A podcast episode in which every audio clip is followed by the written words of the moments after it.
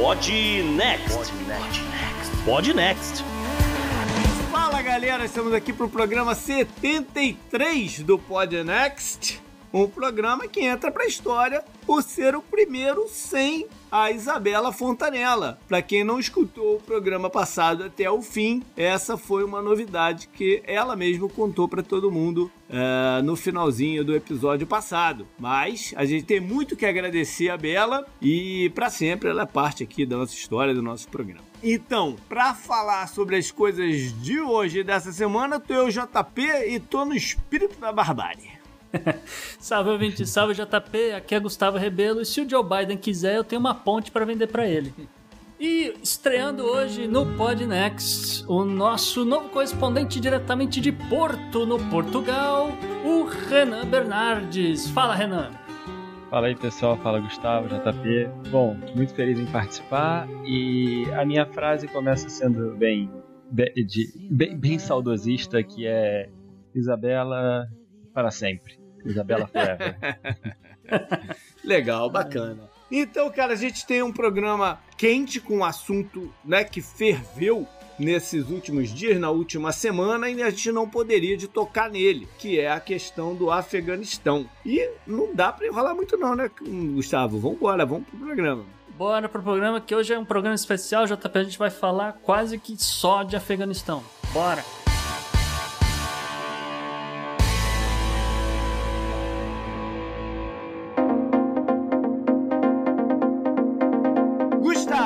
Falar de Podnext Confidencial, porque na semana passada uma das novidades que a gente trouxe foi o sorteio de uns livros para a galera, para os nossos assinantes. Exatamente, JP. A gente está divulgando nas redes sociais, a gente está divulgando no Twitter, Instagram. Você pode seguir a gente para saber como é que está a situação no arroba opodnext.com. Como a gente já contou no, no episódio anterior, são livros, uma coleção Zero Bala, da editora Contexto, são né, livros de, de, relações internacionais, etc., com o aval do, do professor Lessa, lá da Universidade de Brasília. Isso, eles são para os nossos apoiadores, financiadores, como, como você queira dizer. Então, dá tempo de você entrar agora e ainda concorrer? Dá, né? Claro que dá, JP, porque, é, bom, tudo bem que eu não sei quando a pessoa vai estar ouvindo aqui, mas se você estiver ouvindo antes do dia 28 de agosto de 2021 e você for assinante do Podnext Confidencial, você vai poder estar tá concorrendo a esses livros. São três livros, então você tem três chances de ganhar, fora todas as vantagens que você já tem só de assinar o Podnext Confidencial, né? Você tem acesso ao nosso grupo no Sparkle, você vai ter acesso ao nosso o link para falar com a gente pelo Telegram e, e deixar seu áudio eternizado no programa e todo o conteúdo que a gente coloca lá dentro e estamos revendo também opções, novas opções de conteúdo para o confidencial. Lembrando também que você pode assinar, é uma contribuição contribuição mensal que nos ajuda e vai nos ajudar muito a manter o programa no ar. E você tem um período aí de 30 dias para analisar, né, se quer continuar ou não. Não é um compromisso pro resto da vida, você pode parar a hora que você quiser e a gente agradece muito, mas muito mesmo a ajuda. E tem outra, a gente tinha prometido outros livros, é, isso não substitui os outros livros não, né, Gustavo? Não, a gente vai bater a nossa meta aqui, é, um, é, se tudo der certo em breve, e aí a gente vai sortear um, um livro, uma, alguma coisa que a gente já tenha recomendado, inclusive talvez alguma coisa que a Isa já tem recomendado. Né? A gente ainda não definiu ainda o prêmio, mas que a gente vai sortear alguma coisa, vai, tá? É uma outra novidade, JP, que o ouvinte, muita gente pediu, etc. O Podnext agora tem Pix. Olha aí. Então, qualquer pessoa que quiser contribuir com qualquer valor. Contribuição espontânea. É, uma contribuição completamente espontânea, você pode mandar um Pix para contato arroba opodnext.com que vai chegar aqui na gente e a gente também vai usar isso para pagar o editor.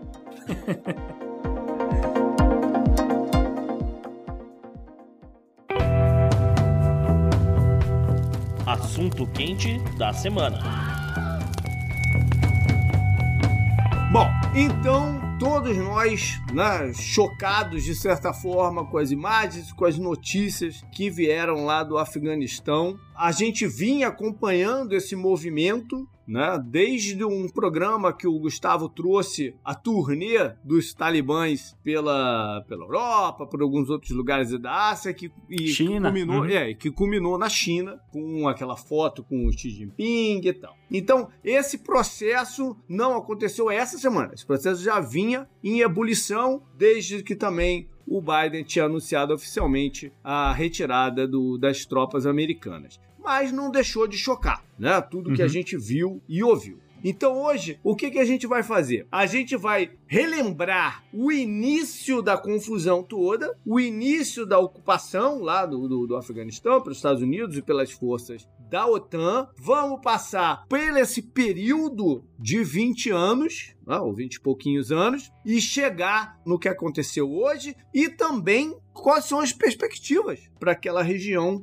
como um todo agora. Então, Gustavo, vamos lá dar um pré-setembro 11 e o que, que aconteceu de lá para cá. É, foi, foi como você falou exatamente, né, JP? No, no dia 11 de setembro, as pessoas se recordam, é, aconteceu o ataque nas Torres Gêmeas, aí tem sempre a discussão onde você estava naquele dia, etc. Que a gente pode, inclusive, deixar para o, o- mais para frente, né? E justamente aproveitar a data e falar aí 20 anos desse ataque e tudo mais, como é que foi, como é que aconteceu. Mas fica para outro dia, porque hoje a gente vai falar do que aconteceu em dezembro daquele ano, que foi quando os Estados Unidos entraram no Afeganistão, mais ou menos ali por volta de não oficialmente com tropas, mas a gente sabe que já haviam times dos Estados Unidos ali por volta de outubro, as tropas chegam lá depois, e em dezembro de 2001, o senhor George W. Bush, o presidente, já anunciou, olha, é, acabou esse negócio de Talibã, caiu o regime, tá? Então, é, vamos aqui dar uma repassada no que seriam os planos, os planos dos Estados Unidos como forma de um recado de volta para o mundo, um pouco de vingança, tem um pouco de tudo aqui nesse plano dos Estados Unidos para o Afeganistão, né? Então vamos lá, o, o, esse plano ele é dividido em quatro partes. Né? A parte 1, a chamada fase 1, era justamente derrubar o Talibã. O Talibã era quem estava no poder naquela época. Para quem não conhece ou nunca ouviu ou nunca estudou o que é o Talibã, o Talibã é uma facção política e é literalmente a cúpula que mandava no país, eram, eram eles. Mas aqui é importante uma coisinha, só te interrompendo. Eles eram o poder legitimado ou ele era um poder tipo sombra? Não, poder legitimado, Legitimado. Desde, a queda, desde a queda da União Soviética. Era Uhum. tipo, quem você vai votar nessa eleição? Ah, vou votar no Talibã, entendeu? Era literalmente isso, porque houve a guerra civis, etc. né? Não quero entrar muito nisso, Uhum. porque a gente tem muito o que falar hoje, mas é, eram estudantes, né? Talib, a palavra Talib significa estudantes, são pessoas que vão se organizar justamente em Kandahar, e de Kandahar eles vão se espalhar até chegarem no poder, assim, de forma legítima, reconhecida pelo mundo inteiro e tal.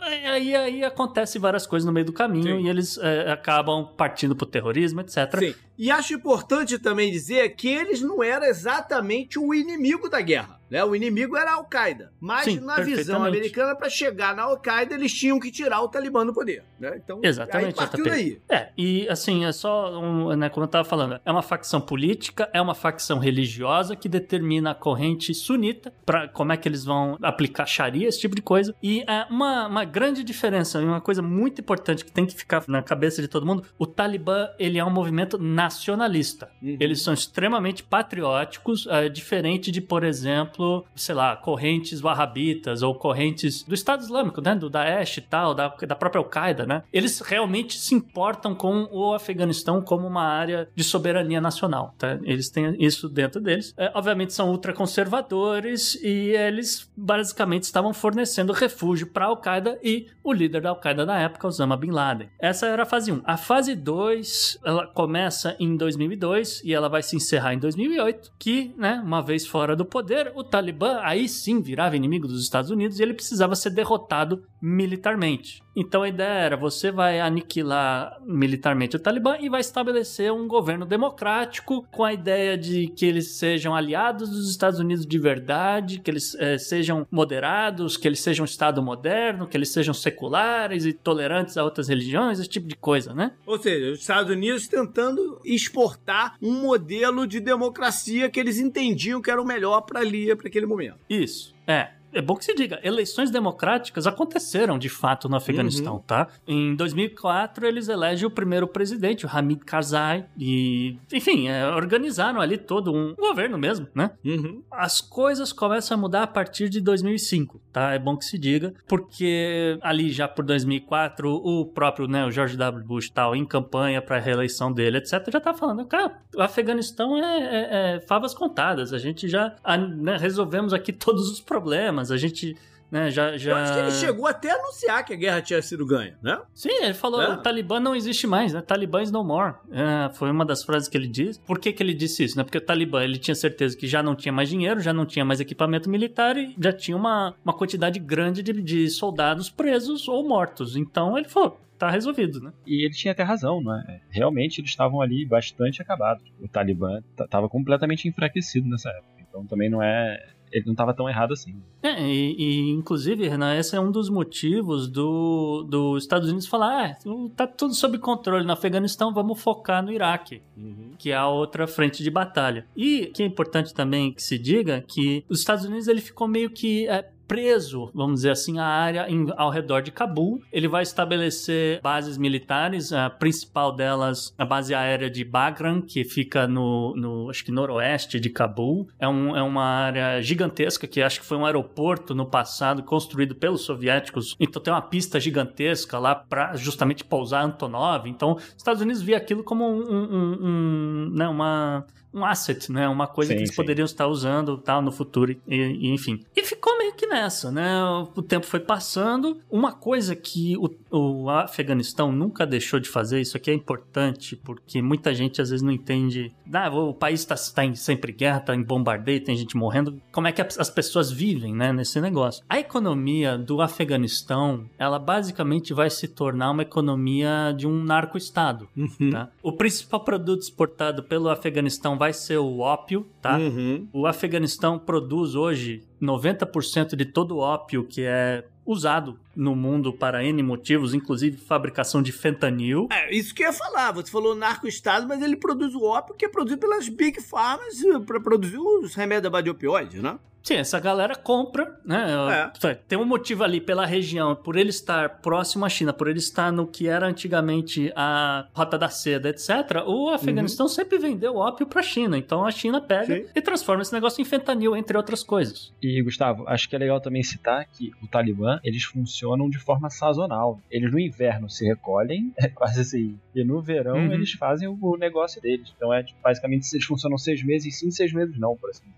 Isso, é verdade verdade. Justamente por que, eles aparecem no verão, né? Porque tem lá o cara com a fazendinha dele exato, lá de ópio. E o, o que que o Talibã, como é que o Talibã consegue dinheiro? Ele vai e faz só o, e pede o arrego, entendeu? Ué, você quer proteção? Eu vendo proteção. E aí, obviamente, que aparece três caras, cada um com lança-granada nas costas, você paga ali. Sim, ou, você se você não pagar proteção. em dinheiro, você paga em ópio. É, Meio coisa ou... nostra, né?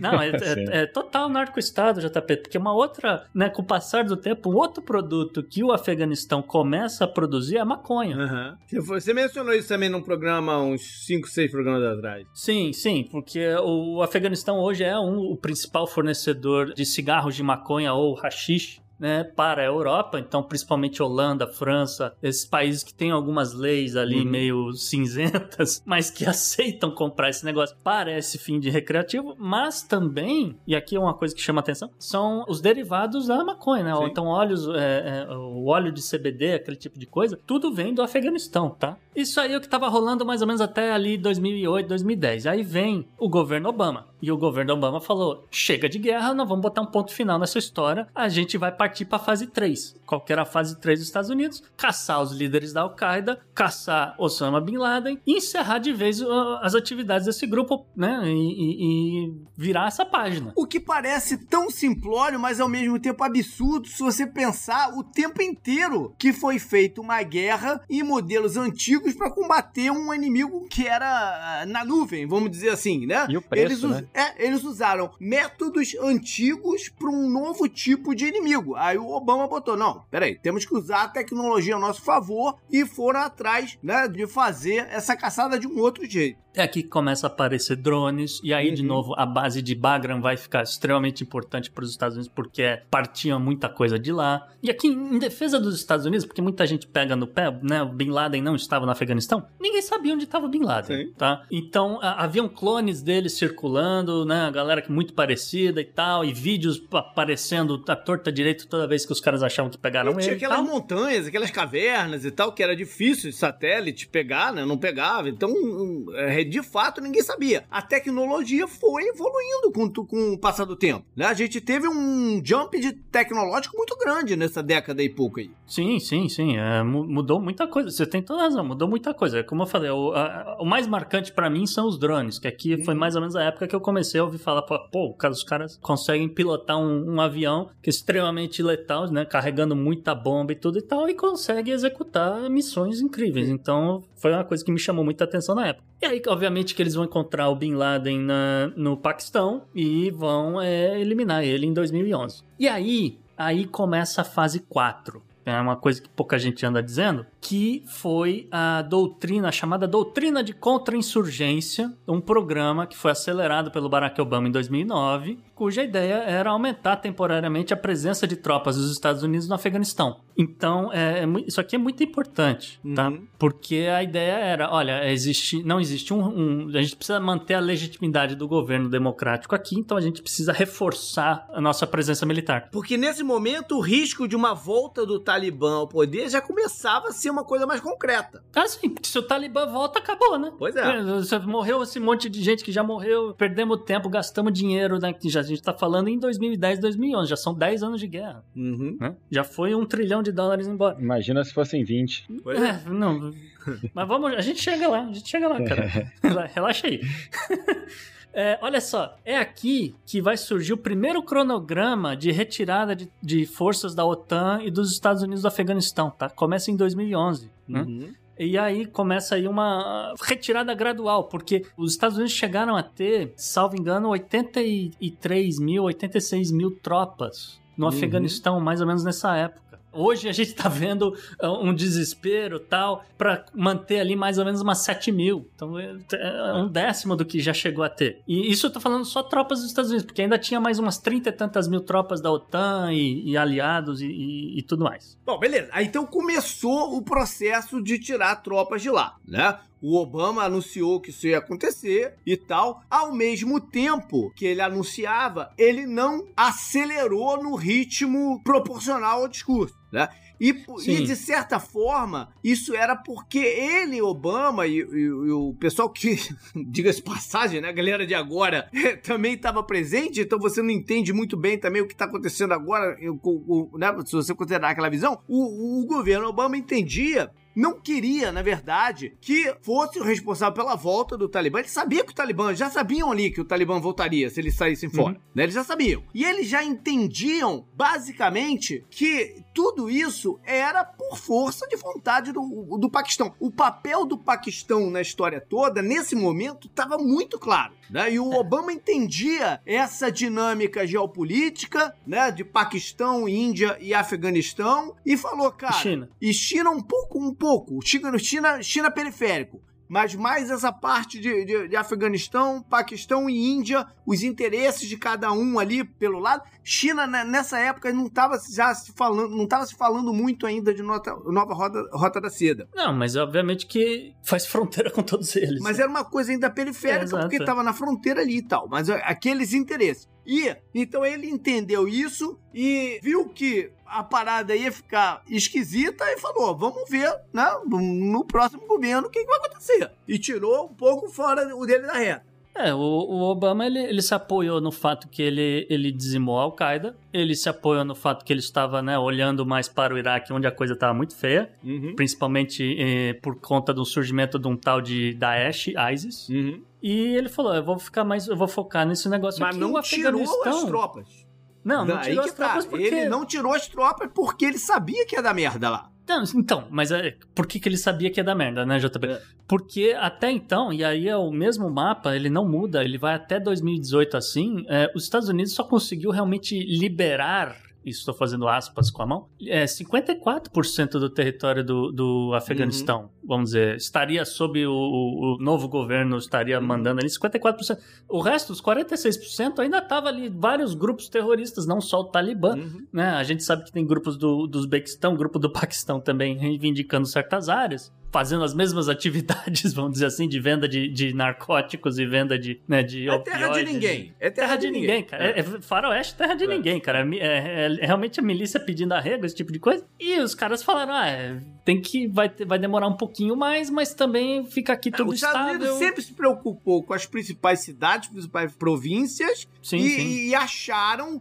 que mantendo essas províncias fortes, o resto não ia ter poder né, de quebrar esse novo espírito de democracia que eles levaram para lá. Sim, porque, de novo, os relatórios que, que a galera tinha, que eles estavam de olho, tava dizendo: ah, o Talibã não tem dinheiro, o Talibã não tem armamento, o Talibã não tem soldados e tal, então tá, tá sob controle, mas com o tempo, possivelmente o governo do, do Afeganistão vai conseguir retomar aqui essas áreas, vai pacificar aqui e, e acolar e tal, e, e, a coisa vai melhorar. Beleza, né? então vamos fazer um recorte aqui, porque a gente vai entrar nessa área ali de, de do que aconteceu com cada presidente, onde a gente pode atribuir culpas e tal, né? Trump também, que ainda não entrou na conversa, mas vai entrar. Mas acho que a gente pode fazer um corte aqui e trazer para o presente. Né? Eu sei que na cabeça das pessoas, as pessoas gostam de uma coisa cronológica, mas eu acho que vai ser muito mais interessante a gente trazer para o presente agora e falar o que que aconteceu nos últimos dias, na última semana. Então, JP, é, lá para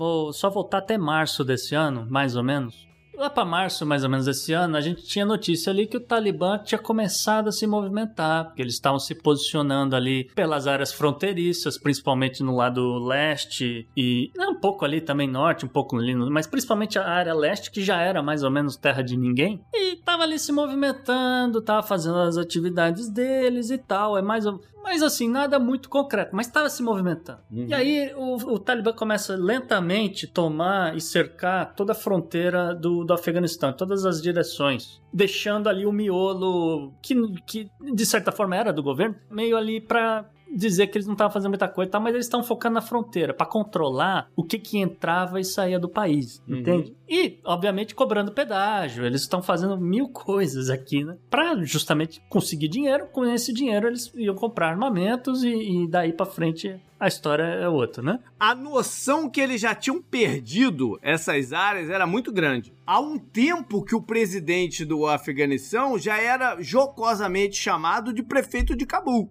Ah, sim. Não? Sim, e, e, e sabendo, e o, e, o, Talibã sabendo que o cara é extremamente corrupto, que o cara tem mil problemas e, e mil esqueletos no armário, sabe? Uhum. Então, os caras viram que o momento era esse, que falaram, olha, os Estados Unidos vai tirar o corpo fora, tem esse cara lá, esse cara é corrupto, esse cara desviou dinheiro que devia ir pra tropa, então até tem lá uns caras, mas não é esse contingente todo que ele tá dizendo. Então, eles tinham noção disso tudo. Então, uhum. o Talibã vai se organizar. Eles tinham noção também que esse cara não resiste nada, né? Esse cara, na hora ah, que ele chegar aqui, ele assina um tratadinho e tá tudo certo. Não, exatamente. Não, e, e assim, muita.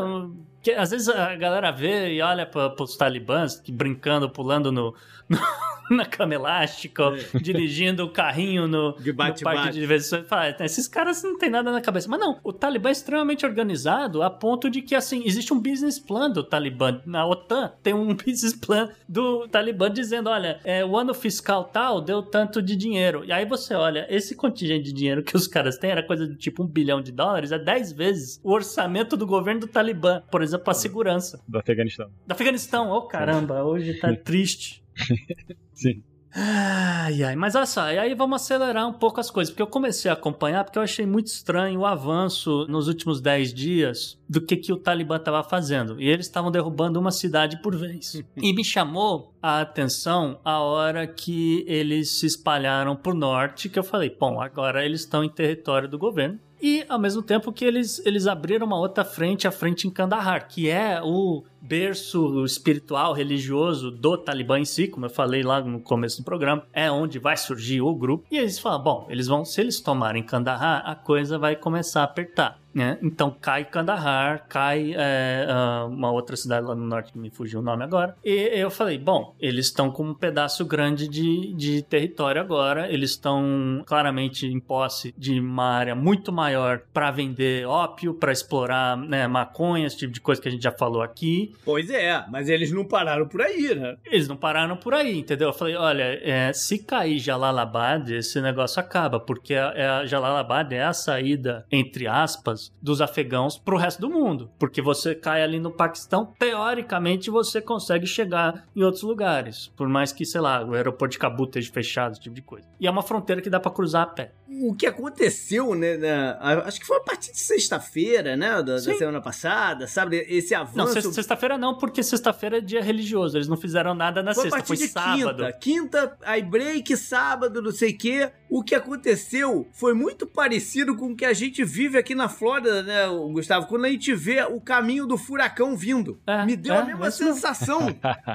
me deu a mesma sensação do, do, do, do, caminho do furacão e você pensando, puta, ele vem pra cá, vai pra lá, vem pra cá, vai pra lá. Foi, uhum. foi, o que eles foram fazendo com, com tomando as cidades, né? Sim, sim. E, e, é mais ou menos quando a coisa. Eu falei, tá, um, até um. Foi mais ou menos quando eu olhei e falei, putz, o Talibã tá com uma área bem grande. O que, que vai acontecer aqui e tal? E aí, de repente, é um desespero na embaixada do Reino Unido. Olha, é, tira todo mundo. É desespero na embaixada dos Estados Unidos. Olha, tira todo mundo, porque Cabo vai, vai dar problema. E aí vai, não sei o que, correria pra tirar todo mundo ali. Eu falei, vai dar merda.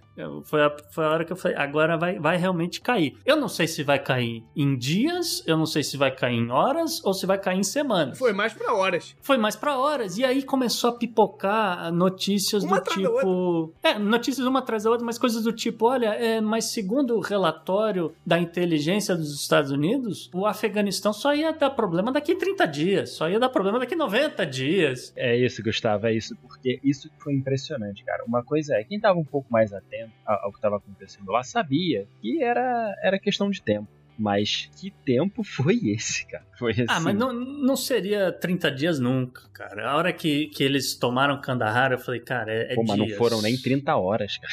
Eu, eu, eu, cheguei, eu falei, eu, eu, confesso, eu cheguei a ser otimista. Até falei, ah, eu acho que até o fim de agosto vai, mas não no a, fim de mas semana. A, a, coisa foi tão frenética que o, o presidente, o então presidente do. Agora ele tem que falar o então presidente, porque ele não merece nem mais chamar de presidente, né? Ex, ex já, é, oficialmente ex. O, oficialmente o ex. então ex-presidente do, do, do Afeganistão fez um discurso, fez um negócio todo, né, numa manhã, e à tarde ele vazou, né? Ele fez é, um discurso de força, galera, não sei o que, papai, de tarde ele vazou. Isso foi muito bizarro, JP, porque foi coisa do tipo, no sábado pela manhã, o Talibã entra andando em Jalalabad e todo mundo em Jalalabad se rende e fala, não, é, é de vocês. E aí o Talibã começa a cercar Cabul, é literalmente isso que acontece, vai cercando, vai, vai ficando ali em volta, aí aparece um textão no Facebook é. do presidente dizendo: Olha, é, pelo amor de Deus, resto do mundo, alguém ajude a gente.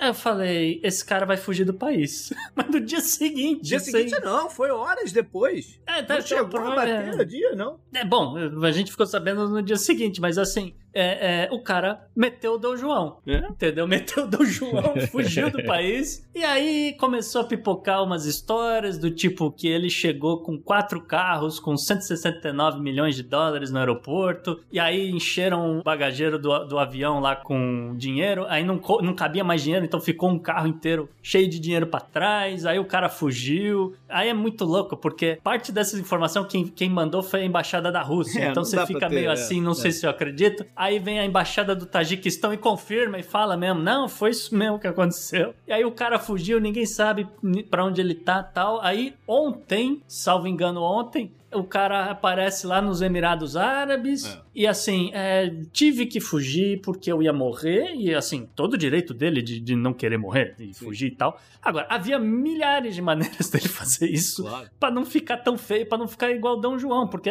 se daqui um mês alguém falar para mim que ele fugiu vestido de burca, eu vou acreditar. Aí começaram todas aquelas imagens que a gente viu, né, do, do Talibã entrando, a galera desesperada, aquele, aquele engarrafamento pela cidade, o pessoal tentando chegar no aeroporto, o aeroporto tomado, a cena do avião indo com a galera agarrada nele. Nossa, né? isso é pesado. Vem, é Isso muito é pesado tudo, pra tudo é muito é. pesado, tudo é muito pesado. E aí vem Gente de- ficando presa é, no trem de Aí de lá pra cá, ainda. A gente na, tá aqui gravando na quinta-feira.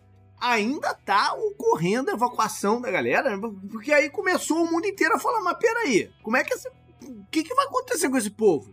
Né? É só um, só um adendo, né, JP? Porque havia uma multidão realmente ali no- na pista do, do aeroporto, então tava inviável. Uhum. É, os Estados Unidos conseguiu colocar parte dessa gente pra fora. E aí veio o Talibã, Na base do tiro, né? na base da bala de borracha e gás lacrimogênio. E o, o Talibã do lado de fora, né, dispersando essa galera ali que tá tentando fugir na base do pau mesmo.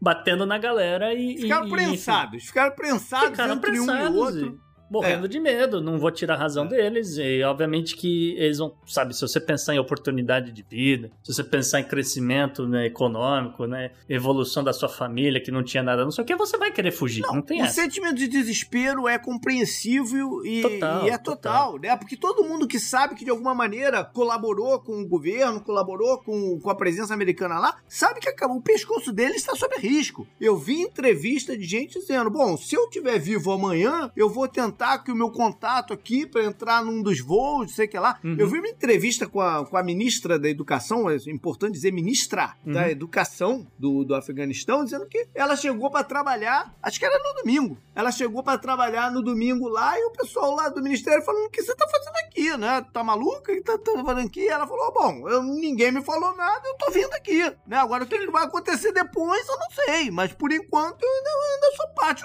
desse governo aí, até que, que algo diferente aconteça, né? E, e é, e é extremamente complexo, né, é, JP? Porque, de um lado, você tem sim, por exemplo, é, eu sei números da, da- do Reino Unido, os Estados Unidos ninguém sabe os números. Aí outra pataquada aí do Pentágono, ninguém sabe quantos realmente ajudaram, esse tipo de coisa. Mas o Reino Unido sabe, o Reino Unido falou que eram pelo menos 800 intérpretes. Uhum. né? E muitos desses, desses intérpretes, o que, que eles fazem, né? Eles prometem, olha, você ajuda a gente, a gente te arruma um, um- um chamado visto civil, você vem aqui depois pro Reino Unido, a gente meio que te encaminha pra você arrumar um emprego e tal, vai mudar sua vida. Enfim, essas pessoas, eh, eh, elas existem, as pessoas estão tentando evacuar elas Estão nesse com exato momento. X nas costas. Estão né? com Ape- X nas costas. Apesar do discurso do Talibã, que, né, que, que vai dar uma, anistia- uma espécie de uma anistia, assim, eles estão com X nas costas, né? Não, alguns deles são caguetas, essa que é, É. o termo técnico, porque eles Sim. entregaram, olha, fulano tá em tal lugar, tal. Então, uma das coisas que o Talibã fez foi entrar em prisões e libertar coisa do tipo 2, 3, 4 mil detentos que eram do grupo, Uhum. eram sorrados jihadistas, etc. Então, é, é, é complicado. Você tem que realmente tirar essas pessoas porque elas vão ser massacradas. E tem outras imagens importantes também que a gente não falou, que foi deles tomando posse de armamentos, de Black Hawks. Isso daí, pra É um galera pepino. entender, é um pepino, mas pra galera entender, não é aquele os Estados Unidos esqueceu, né? Fugiram, saíram no negócio esqueceu. Ah, pô, Não deu tempo. É, né? imagina, o general tá vindo lá pela televisão, que né, os caras tomaram uns Black Rock, ele vira pro ô Smith, tu não olhou o H3, não? Aí o Smith, oh, sorry, sorry. Não, não foi isso, cara. O que aconteceu é que aqueles armamentos eram parte do plano de investimento de equipar o exército afegão. É, Né? isso É. tem os dois lados. Tem os dois lados, mas, é, mas JP. basicamente era isso, pra equipar, só que o exército a- afegão, né, fez o acordo deles lá. Uma anedota que envolve o Brasil nessa história, JP, é que os Estados Unidos, mais ou menos nessa época, vai comprar alguns é, super tucanos do Brasil, da Embraer. Então, a da Embraer super feliz porque estava, enfim, vendendo né, armamento para os Estados Unidos, aquela coisa, vai É. ser integrada ao exército americano. Por ser uma aeronave leve, ela, ela é muito útil para fazer monitoramento, É. tal, esse tipo de coisa. Chegou aqui nos Estados Unidos, os Estados Unidos olhou e falou: não, é legal, é bom a tecnologia, temos uma ideia, vamos entregar isso para o governo do Afeganistão, que precisa. Eles não têm é, força aérea, eles não têm nada, isso É. aqui vai ser muito útil para ver onde é que tá os talibãs e tal. Então entregou tudo para o Afeganistão. Então, nesse exato momento, o Afeganistão teria, vamos dizer aí, uns 14 super tucanos e tal. Quando dá a merda, quando dá merda, o Talibã toma Cabul, os pilotos treinados afegãos pegaram os super tucanos e fugiram, cara. Foram todo mundo, pegou os aviões brasileiros e foram pro Uzbequistão. Olha. Então, nesse exato momento, o Uzbequistão, que não tem nada a ver com a história, tem, um, acho que 14 super tucanos O Talibã já pediu para devolver, falou que, olha, isso aqui é do governo afegão é e é nosso. Tá aqui o recibo. É propriedade nossa. a princípio, o, o Uzbequistão tá olhando para os Estados Unidos e o Estado, né? Porque fica meio que naquele, naquela de olhar para os Estados Unidos e falar, ah, a gente ainda quer ser amigo, né? Então, os Estados Unidos né, não, não quer entregar mais recursos para o Afeganistão, ao mesmo tempo que o Uzbequistão tem interesse em continuar vendendo energia para o Afeganistão. Então, fica naquela de, acho que eu vou entregar, mas se eu entregar, eu fico mal com os Estados Unidos, não sei qual vai ser e tal. E se eu deixar aqui e ninguém olhar? É, bota no hangar, fecha, tá?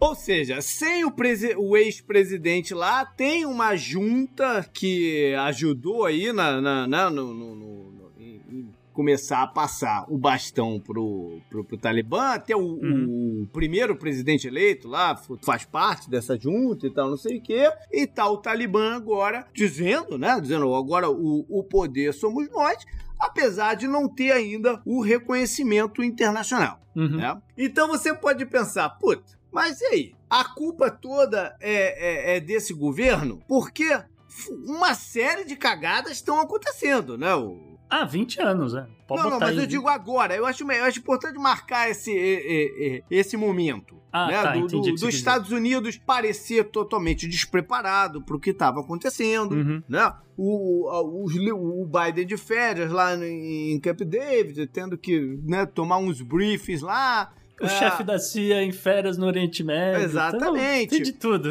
O, o Biden há pouco tempo, né, falando que não seria nada parecido com, com o Vietnã, não tem nada a ver e uhum. tal, não sei o quê. O secretário de Estado, né, dizendo que o Talibã não teve. Ele falou, a palavra dele, que o Talibã não seria um problema e tal, não sei o quê. Há pouco, pouco, pouco mês atrás o, ele falou isso, se eu não próprio, me engano. Puta, o próprio presidente, ou ex-presidente agora do, do Afeganistão, disse numa entrevista pro Der Spiegel em maio maio desse ano. Não, nós temos aqui o, o exército do Afeganistão está prontamente treinado, pronto para enfrentar o Talibã, isso nunca mais vai voltar ao poder, etc. Pois é, e aí tem o discurso do Biden, né? É, dizendo que o plano nunca foi construir um país, foi só caçar al Qaeda mesmo, e problema deles, que não, não, não, não, não conseguiram se, se fortalecer. A gente deu todas. Uh, né? A gente deu a vara de pescar para eles aprenderem a pescar, quase que ele mandou essa, mas os é. caras não aprenderam a pescar, agora se vira aí e tal, não sei o quê, e, e fica uma sensação todo muito nebulosa, né?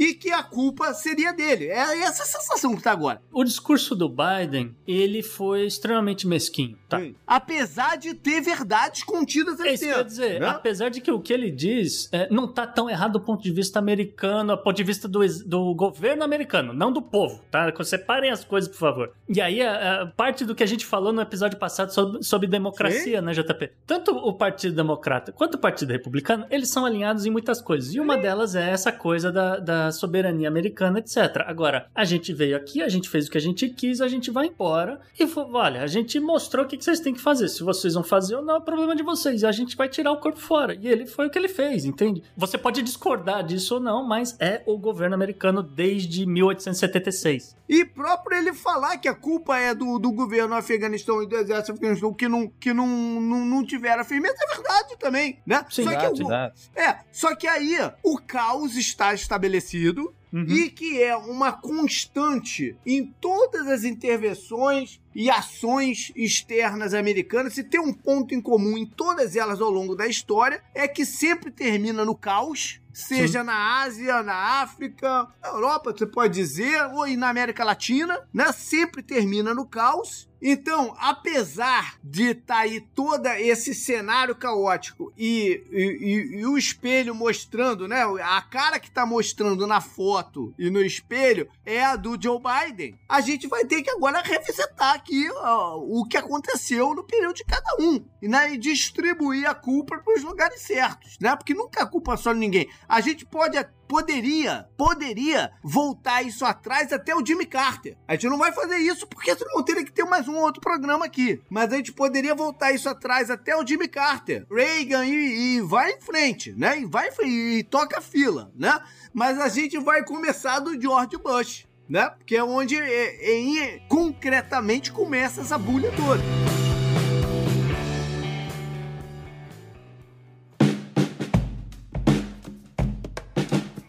Bom, JP, a gente aqui não vai entrar naquele mérito de é, o Iraque tem bombas atômicas, é, a gente tem que invadir o Afeganistão. Não vamos, vamos tirar esse, essas mentiras da, das, da mesa, vamos focar no, no, que aconteceu depois da invasão americana. Vamos falar de 2002 para frente, tá? O governo George W. Bush ele apostou no chamado Plano Marshall Afegão, voltando lá no que a gente falou na, na sobre a fase 3 é, e fase 2, né? Que era vamos né, derrubar, lutar contra o Talibã, mas vamos estabelecer um governo afegão. Para isso acontecer, a gente precisa de dinheiro e para botar dinheiro nesse país, a gente vai elaborar o Plano Marshall Afegão, que, né, de novo, vamos botar 38 bilhões de dólares imediatamente. Metade desse dinheiro vai ser usado para a criação de um exército afegão e, enfim, depois a gente vai ver como é que o Afeganistão Afeganistão vai pagar esse dinheiro de volta para os Estados Unidos. O fato é que, assim, realmente o dinheiro serviu para trazer tropas e alguns mercenários também. A gente tem esses números pra, se as pessoas quiserem. Começou ali a organizar a coisa para o exército afegão. Só que metade desse dinheiro simplesmente sumiu. Ninguém sabe para onde foi. Supõe-se que tenha parado nas mãos é,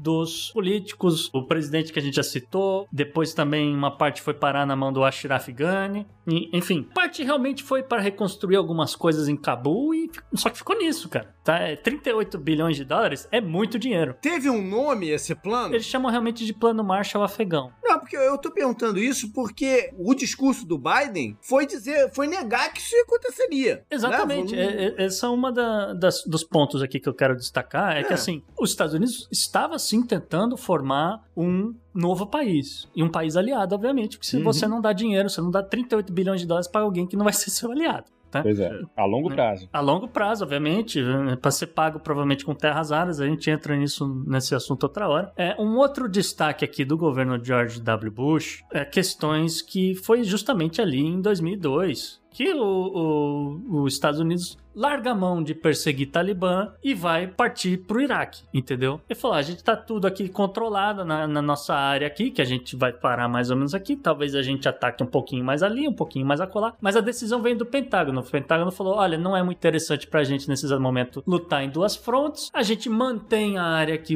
né, do, do que a gente né, já conquistou e vamos focar lá no, no Iraque, entende? Então a gente pode dizer que isso tudo aqui foi o erro inicial. Sim, porque... Porque é, né, é aquela aquela coisa que eu já, eu já falei aqui também. De, de, é, essa coisa dos Estados Unidos ficar sempre no meio do caminho, ficar pelo meio do caminho das coisas, né? Sim. Porque nem nem fez essa reconstrução e criou esse esse novo país que seria, uhum. né, um, uma porta deles lá para a região e tal, que seria aquela coisa interessante, né? Se, se eles se eles de, de fato criassem esse país, né, promovendo cultura, aproximações educação, com a promo, não, uhum. promovendo até, até para migrar. Muitas das coisas que eles produzem e manufaturavam na, da China para lá, entendeu? Fazer de fato um lugar interessante, econômica, viável economicamente e tal. Então nem fez isso, nem fez o que levou eles para lá, que era vingança em cima do negócio. Né? Tudo começou com o sentimento de vingança em cima do, do, do setembro 11. Pois é, supostamente você, você começou a tomar o país, você está prendendo algumas pessoas, algumas estão morrendo em combate, aquele tipo de coisa. Bom, termina, né? Pelo menos para não deixar um, um resquício do, do exército inimigo. Mas não, Pois é, mas não fez a vingança também. Se ali, ao invés de, né, de ocupar, de não sei o que, falasse assim: meu amigo, vocês vão entregar o cara ou não vão me entregar o cara, né? Sim. Se, se não entregar o cara em três dias, quantas pessoas morreram no, no setembro 11? Foi 4 mil? 3 mil, mais 3 mil e né? pouco? Beleza, eu vou bombardear e vou matar 300 mil. Uhum. Aí você tá se vingando. Isso é uma vingança direta. Sim, é né? uma resposta que é o povo resposta... americano precisa, Exato. coisa. E que se eles fizessem isso, se eles tivessem bombardeado e matado 300 mil, por mais horroroso que isso seja, né? pouquíssima gente ia falar, ih, não, não faça isso. No, naquele momento nem ia falar. Ah, não, 2002 tá fresquinho. Ainda tem escombros em Nova York para limpar. Pois é, então não conseguiram nem uma coisa nem outra. Né? É. De novo, ficar no meio do caminho das coisas aí. Não, e aí, de novo, botou um caminhão de dinheiro, ninguém sabe para onde foi. Supostamente compraram armas, né, pra equipar lá não sei o que, que hoje a gente sabe esse dinheiro já tá na mão do Talibã. Beleza, mas aí ele se meteu, ele se meteu no Iraque, né? Foi, foi para pros outros interesses aí do meio da parada que já não tinham mais nada a ver com Al-Qaeda é, e com. Tá tudo com, dominado. É, é, é. enfim. E aí é. ele entrega a pasta e a cadeira lá na, na Casa Branca pro seu Barack Obama. Pois é, JP. E aí, como a gente falou, o Obama ele vai aumentar o contingente americano no Afeganistão. Os Estados Unidos vai chegar aproximadamente a 53 mil tropas, sem contar aí umas 32 mil tropas OTAN em 2009. O Pentágono faz todo um estudo a pedido do presidente. Eles querem saber, né? Porque o Obama falou: olha, é, a gente vai terminar a, a, coisa aqui no Iraque porque não tem nada a ver. A gente ter invadido o Iraque e o Saddam Hussein já morreu. A gente tem outras prioridades. O Afeganistão é um pepino para mim. Eu prometi que ia resolver esse problema, então eu quero saber o que, que precisa fazer para resolver o problema. E o Pentágono vai falar: bom, para resolver o problema, a gente precisa mandar mais 30 mil tropas. Então, em 2010, Barack Obama vai mandar mais 30 30 mil tropas, os Estados Unidos vai chegar a quase 90 mil soldados no, no território afegão. Só que aí, JP, em 2010 também aconteceu uma coisa muito curiosa, que acho que pouca gente lembra, pouca gente tem falado é, nos últimos dias que em 2010 é quando vaza cinco anos de informações top secrets, né, da WikiLeaks. Uhum. Contando o que os Estados Unidos estava de fato fazendo no Afeganistão. Né? Toda aquela coisa de waterboarding, torturas e humilhações de prisioneiros. E isso, isso é um freio, né? Mas, mas isso não muda o, o que eles fariam, o, o tinham que fazer, né? Não, eu só estou citando esse fato Sim. porque é, é, isso aqui vai ser importante para o Talibã, entende? O Talibã vai lembrar disso, o Talibã vai usar isso, vai falar: a gente tem que tomar esse negócio, tem que tocar esses americanos daqui. E por enquanto, eles estão super moderados. Se você pensar, uhum. eles só estão batendo nos afegãos. A hora que encher o saco, eles vão bater nos americanos. Uhum. Tá? É, então, é um, esse é o problema de você, de repente, vão mandar mais 7 mil tropas e, e o Afeganistão vai. O, o, Talibã vai olhar e vai dizer: Não, peraí, a gente tem mais do que. A gente aguenta porrada aqui. Uhum. Então, pode dar, pode dar zebra daqui para frente. Esse aqui é um dos motivos, tá? Em 2011, é, os Estados Unidos, ainda sob o governo Obama, vão iniciar acordos de paz e retirada de tropas. Eles vão começar começar a conversar com o Talibã, tá? O Obama, inclusive, ele vai reduzir o contingente que a gente falou, são quase 90 mil tropas. No pico da parada chegou até quase 150 mil lá, no pico. É, é, eu tô, eu tô é. falando permanentes, uhum. no, né, na, realmente dormindo né, e, e, fazendo lá o, o, revezamento deles, eram 90 mil, tá? O Obama promete reduzir esse número para 30 mil e, assim, chegando a uma completa retirada de tropas em 2014, uhum. tá? São sete anos atrás, já havia esse plano, tá? Sim. Inclusive, no mesmo dia que o Obama anuncia que ele vai retirar essas tropas, o presidente francês, o Nicolas Sarkozy, vai dizer: Ah, então eu também vou tirar aqui 4 mil tropas da França, tá? Então, então é, é porque uh, hoje em dia a gente tá vendo muita a coisa do tipo: Ah, é culpa de X, é culpa de Y. Mas eu queria só dizer: esse negócio já vem ó, de muito tempo. A gente tá falando de 10 anos atrás. Sim, foi aquilo que eu falei, eu falei um pouco atrás. O Obama fez o discurso, fez o plano de 2014, mas não executou, porque ele viu que ia dar merda. E aí entra o problema. Não, os Estados Unidos não vai sair, mas, vai, mas ele realmente reduziu o contingente. Reduziu, mas não tirou, né? Como era o plano inicial. Sim, né? sim. Reduziu, mas, mas não tirou. só pra pontuar E que... por que, por que, que não tira? Porque existe uma falha diplomática. O governo Obama, por todos os méritos que ele teve de recuperação dos Estados Unidos, né, pós-negócio, pós o, colapso econômico aqui interno e tal, e todos os bons, bons avanços sociais, né, que, que rolou, teve um problema muito sério de política externa. Né? E o, o, ele não, ele chega à conclusão que ele não vai conseguir fazer o acordo geopolítico ali da região com o Afeganistão, Paquistão e Índia. Uhum. Ele não quer, ele, ele não tem a capacidade de fazer essa costura, porque o Talibã é subproduto do, do Paquistão. Sim. Então, ele não consegue fazer essa costura e ao mesmo tempo ele fala: Bom, eu não consegui fazer costura. Se eu tirar aqui todo mundo como está prometido, vai ser o caos chega agora. E ele não queria que o caos chegasse durante o governo dele. Então, ele entrega a bola pro laranjão Donald Trump, que é o próximo presidente dos Estados Unidos. Acho que só queria, assim, antes de fechar o Obama, eu só queria dizer que, assim, que muita gente vai falar que faltou coragem, muita gente vai falar que faltou isso, etc. Mas aí eu vou lembrar os ouvintes do programa 71 de novo. Ah, o que a gente falou, cara, foi pela governabilidade. É óbvio que não interessa para ninguém ter 30 mil tropas lá e aparecer homem-bomba em Cabul o tempo todo matando americano. Isso é muito ruim pra imagem do Obama. Só que, se acontece o que tá acontecendo agora no governo Obama, era muito pior. Sim. Era muito pior. Era muito, Era- muito então pior. ele entrega a situação pro Trump, Uhum. como, como tá, sem ter cumprido a meta. Sim, pela governabilidade. Isso. Aí, olha só, aí chegamos ao governo Trump, né? E é, é, como já citado, havia canais diplomáticos abertos com talibãs. Havia ah, um domínio ali do governo no Afeganistão de 54% do território.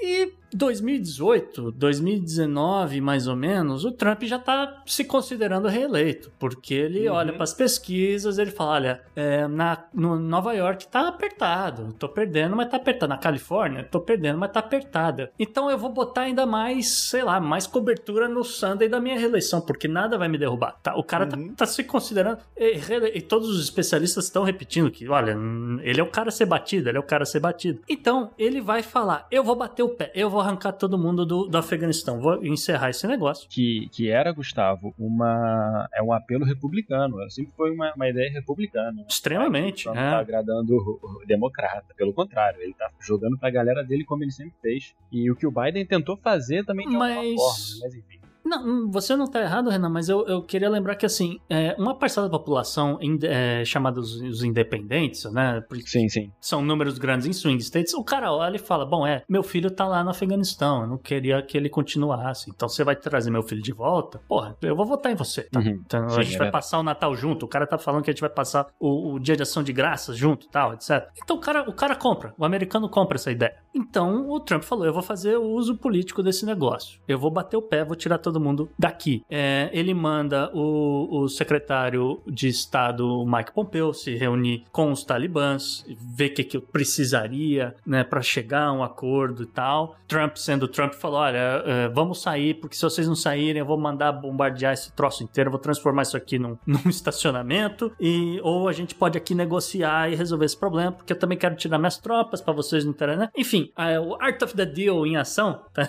o, o governo Trump diz que chegou num acordo, vamos dizer, de certa forma acelerado, se de certa forma seria imprudente, mas era um, um acordo de sair do Afeganistão em 18 meses a partir daquela data. Que ia bater mais ou menos em abril do. do... Maio, é, não me lembro se era no começo ou no fim de maio de 2021. Uhum. Só que 2020 aconteceu uma coisa, um problema muito grande, né? É. Que chama a pandemia. E ficou 12 meses parado esse negócio. O Trump tava fazendo campanha, Trump tava apagando incêndios da pandemia. O plano de sair do Afeganistão ficou por isso mesmo, né? É. Agora, caberia ao governo Trump tentar a prorrogação desse negócio? Talvez. Caberia ao governo Trump fazer alguma coisa? Talvez. Agora, o governo Trump jamais falaria o que o governo Biden falou, que olha, é, a gente calcula mais ou menos, a gente precisa trazer umas 22 mil pessoas para os Estados Unidos. O Trump não ia fazer isso. Ele ia, no máximo, ele ia, ele ia falar, olha, quem que é realmente intérprete, que realmente ajudou a gente, quem que tá não sei o quê. Ah, fulano, tá, tá, tá, tá. Então, traz esses caras. Ah, mas vai separar a família. Bom, a gente prometeu pro cara, não pra família dele. Separa a família, depois a gente vê o que Ah, faz. Sem contar que você tem a história, o histórico, né? Dele ter saído lá da Síria e largando os curdos pra trás.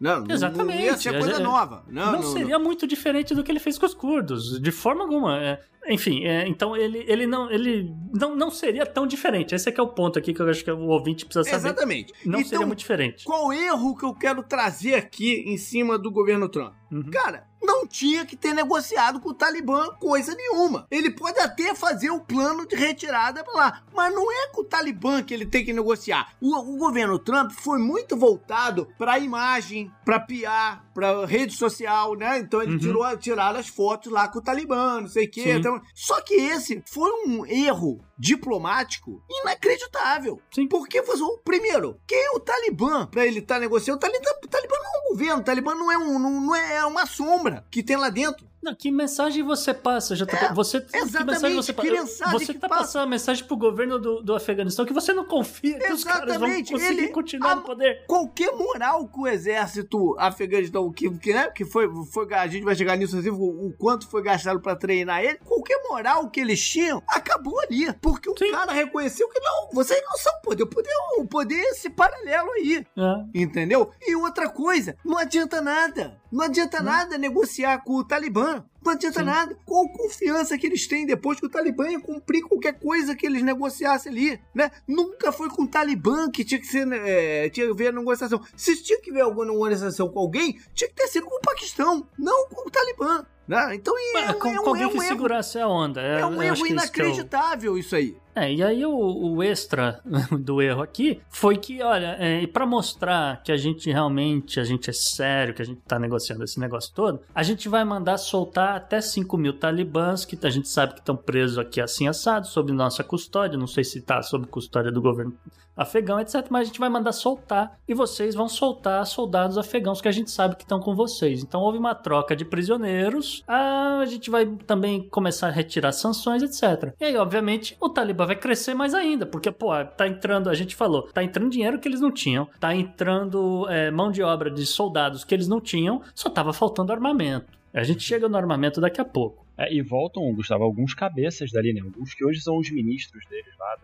Perfeitamente. Então voltam pessoas lembrado. calejadas da, da do Talibã, não volta qualquer um, volta os cabeças. É, não, e é bom que você citou isso, Renan, porque é aqui que volta o Mullah Baradar. Exato. É, eu lembro que quando rolou essa, essa foto, aquele na reportagem do, do, do, do acordo dele com o Talibã, eu acho que a gente já estava gravando aqui o programa. Pode ser. Eu acho que já tá. E eu acho que eu lembro que eu falei, cara, isso daí é só pra, né, só pra mídia. Que eles não estão fazendo acordo com o Talibã, não é possível, né? Não, isso aí é só pra mim. E estavam. o problema é o seguinte, estavam, né? Caraca, cara. E assim, esse Mullah Baradar, ele é um cara que vai ser ligado lá atrás, no, nos anos 90, a muitos assassinatos. Esse cara é um estrategista. Tá. E você tá soltando um cara estrategista, que é um problema, uma coisa que, de novo, o Talibã não tinha. E ele vai trazer para perto deles, pra cúpula, o outro cara, que é o Mullah Yaqub. Mullah Yaqub é o filho do Mullah Omar. Que é o criador, né? Não, é, o Mullah Omar era governador e ele mais do que isso. O Mullah Omar, ele era braço direito, vamos dizer, do ponto de vista diplomático, do Osama Bin Laden. Então você tem agora o filho desse cara, possivelmente, né, tá sendo cotado a ser o novo presidente do Afeganistão. Então eu só queria deixar isso aqui para as pessoas falarem no boteco depois.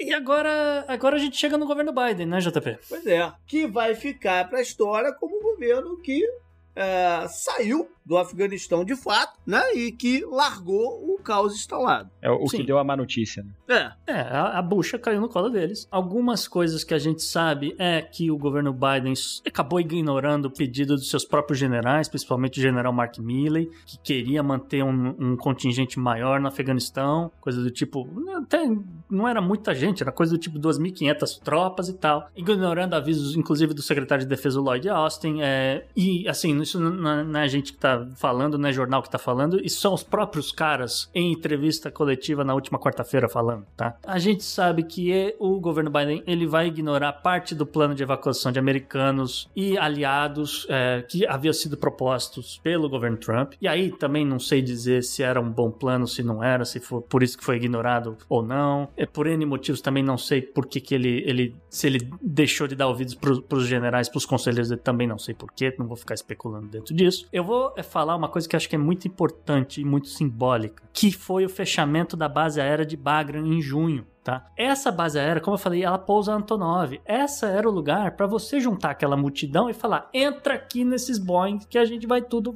para os Estados Unidos. Entra aqui no C-17, todo mundo, 400 pessoas por vez, vambora. Entende? E leva essa galera pro Catar. E pronto, tava fora do país, sabe? Era uma porta extremamente eficiente, foi construído para esse tipo de coisa pela União Soviética. Só para mim, fechar esse aeroporto em junho foi extremamente simbólico, tá? Nesse exato momento, os Estados Unidos é, está enviando 7 mil tropas de volta para o Afeganistão para, de novo, organizar essa muvuca que tá, para tirar essa gente de lá. E para não ficar mal na foto, né? É só não ficar não tão ficar mal na tão, foto. Ma, ma, mal não, não ficar tão mal na foto, uhum. né? É, é. é, tirar. E o Talibã também vai deixar eles tirar quem eles querem tirar. Né? Também não vão entrar em conflito aqui. Né? Não, o Talibã tem, tem uns nomes ali que ele não vai deixar embarcar é, tem alguns nomes que não vão deixar, mas o, o, o, o grosso ele vai deixar, porque também não sou estúpido, não quer entrar num confronto direto com a tropa americana. Né? A questão é quanto tempo para começar a aparecer vídeo de cabeças rolando no YouTube, no Twitter, etc. Que por algum motivo ainda não bloqueou os caras. É. Ainda tem conta. Eu não entendo rede social.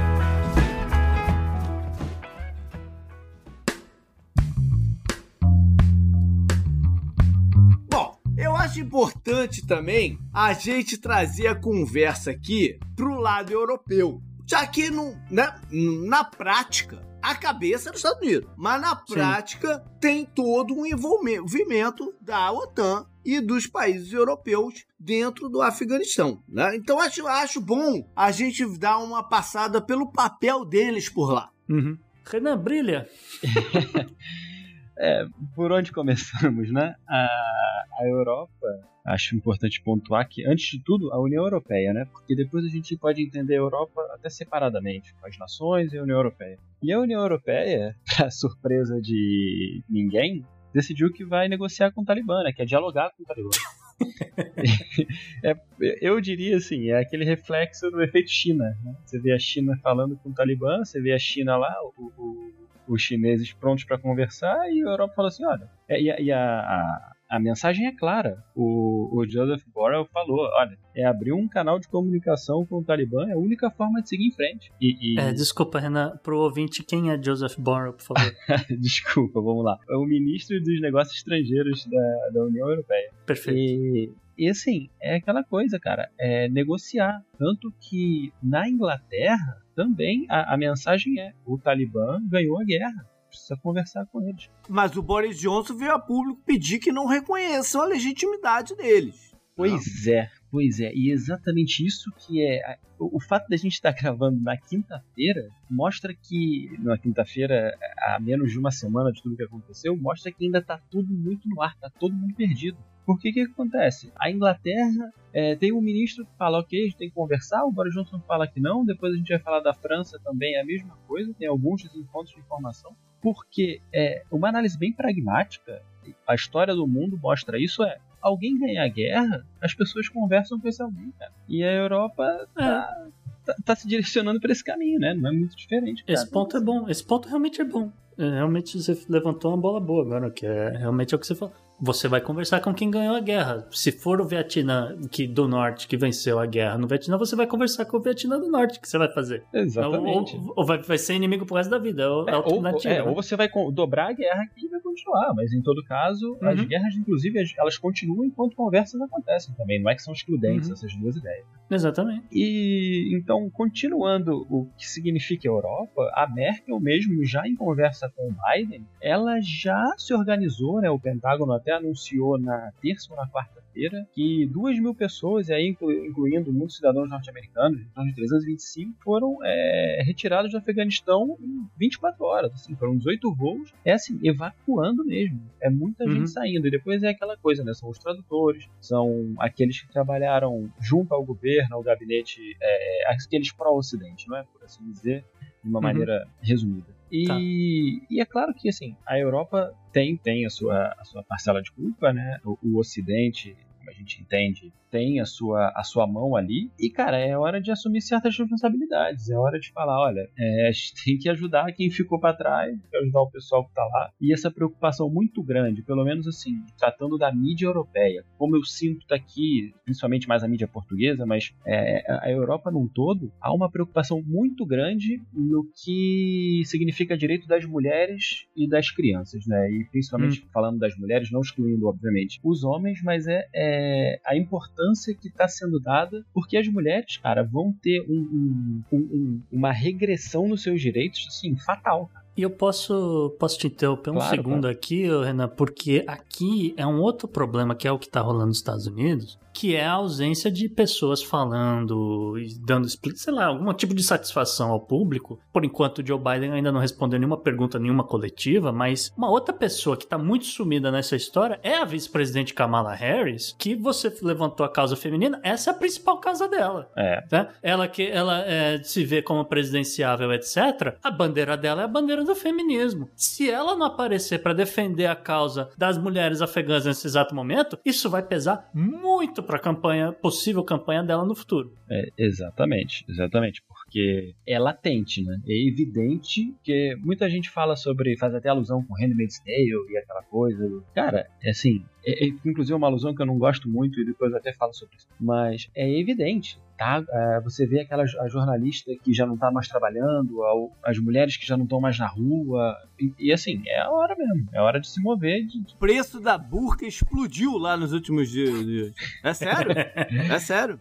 Não, eu te ri, mas é, infelizmente é pois verdade. É. é grave, é grave, pois é. E, e, falando de mulher, a Angela Merkel, cara, e, e, e, tratando sobre o que a Europa entende, é tá todo mundo com o pé atrás, porque a própria Europa tá com receio, tá com receio não, a Europa já sabe o que vai acontecer, né? E uhum. ela tá aberta a um acolhimento, entre aspas, controlado, vai, vai lá entender exatamente o que é isso controlado, né? E a ideia Até seria... porque a, a voz mais forte agora não é nem mais ela, né? É o provável é. é. sucessor dela, que já pois é, veio a ela público... Tá fim, né? É, já veio a público para falar que temos que ter né, muito cuidado com, com, com o que vai se deter determinar aí de, em termos migratórios e tal. Pois é, até porque a Alemanha não é que também não tenha acolhido ninguém nesses últimos anos, nessa última meia década acolheu mais de um milhão de pessoas, né, de, de países que, que, precisavam, de, de nacionais de países que precisavam de é. asilo.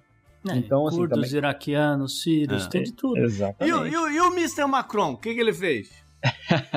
Mr. Macron é muito. É, é, é, nosso querido Macron. Monsieur. Saiu, saiu com, a sua, com as suas. Primeiro, é, diria eu que é um pouco atrapalhado, como ele está preocupado em agradar todos os lados e não agrada nenhum. Ele é muito bom fazer você tem essa percepção também? Desculpa, Renan, porque às vezes a gente fala aqui do, do Macron, o que, que ele anda fazendo e tal, às vezes ele é destaque, e a gente fica meio que nessa de realmente ele tenta agradar todo mundo, ele acaba desagradando todo mundo e ele tá completamente perdido nessa campanha pela reeleição dele. Tá, cara, tá, porque ele não sabe se ele vai ser o Macron Le Pen ou se ele vai pro outro lado, ele não sabe mesmo porque a França, cara, vive um momento caótico também, né? Inclusive, também é outro assunto que a gente tem que falar depois. Mas o Macron, cara, primeiro ele solta uma declaração de que não não podemos sair recebendo gente assim. Eles que, que se cuidem. Quase que eles fazem que nem a Turquia, né? Vamos construir um muro. Puta vida. E a Turquia fez isso literalmente. Começaram a levantar um muro lá. Ah, tem uns pedaços de pedra ali, vamos levantando esse muro aqui antes que eles venham. Mas da Turquia eu espero isso, agora da França não. É, exatamente. O Macron tá mais ou menos alinhado com o que pensa o, a Hungria, o Orbán, e, e, e assim, por aí a gente já vê o que, que o que, que vem que, no entanto, depois da conversa com, com os principais nomes da Europa, ele volta. É, ele deu uma maciada, ele deu uma maciada. Exato, deu uma maciada, onde ele fala: nosso dever, as aspas dele são: é o nosso dever proteger aqueles que nos ajudam, intérpretes, motoristas, cozinheiros, etc, etc. Quase 800 pessoas já estão em solo francês. ah, vezes, bom. É, é, olha, resolvido, né? Resolvido. 800 pessoas, agora vai. E, e, várias dezenas ainda estão por lá, enfim. É, a França, cara, eu, eu acho que assim, a França é, é um desgoverno, né, cara? Tá confuso. E nisso, a gente já vai direto para a Itália, onde o Draghi falou em defender o direito das mulheres e contrastar o terrorismo. No entanto, ele pede conselhos a Macron e Putin. Imagina, um cara que pergunta para Macron como é que estão as coisas, também não tá com muita certeza do que fazer, né? Mas, mas ele perguntou assim ao Putin mesmo? Isso, isso diz muito sobre ele, né? A gente chama ele de, de Super Mario, Super Mario e tal, porque né? o cara é super inteligente, ele realmente estudado e tal, e deu jeito no Banco Central. Ele foi atrás de pedir ajudas ao Putin. É, isso aqui. é ele conversa, ele. É, é, é aquele conselho. Eu não fazia né? ideia, eu realmente não fazia ideia. Sim, sim, faz contato com o Putin e com o Macron. É aquela coisa, vou sondar todo mundo para ver o que eu faço, porque a Itália. Interessante. E a Itália, assim como a Grécia, que é o que é um ponto também que eu quero eles falar. Já tão, eles já estão no pepino há muito tempo, né? Exatamente. pepino migratório. Pô, tá pegando fogo na é. Grécia, cara. É, é, literalmente, né? literalmente.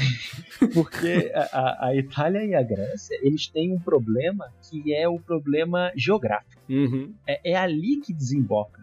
Então, uhum. em tese, a União Europeia vai acolher, vai acolher. Muitos vão para a Bélgica, porque a Bélgica, estrategicamente falando, a União Europeia é, é, é está ali. Uhum mas chega na Grécia, chega na Itália e muitas vezes dali não passa. Então esses países falam assim, ok, obrigado, tá todo mundo de acordo, tá todo mundo, todo mundo é a favor de Mas e aí, que tá todo mundo ficando aqui só? A gente também não aguenta. Que é o que a Grécia tá desesperado. A Grécia não consegue mais é, é, absorver refugiados. E refugiados agora são os afegãos. Mas a gente está falando de refugiados como um todo, que desde 2015 uhum. a Grécia já recebeu quase um milhão de pessoas, que é o mesmo número que a Alemanha. Ou seja, imagina como não está difícil para a Grécia, que vive uma crise interminável, né? uhum. começa aí há mais de uma década, e segue recebendo. Quer dizer, é, para a Grécia não chega, não é mais tão produtivo como, por exemplo, para Portugal. Porque Portugal já se foi provado por números e estudos, e é, há um consenso no governo português que eles podem absorver imigrantes e refugiados ou pessoas de fora, porque além da população envelhecida portuguesa, que depois é. acaba tendo uma dificuldade e o déficit depois da, da aposentadoria, né, que, que eles chamam de uhum. reforma, é, acaba dando um superávit a essas pessoas aqui, porque elas contribuem, elas pagam impostos desde da compra de produtos, depois com os empregos que arrumam.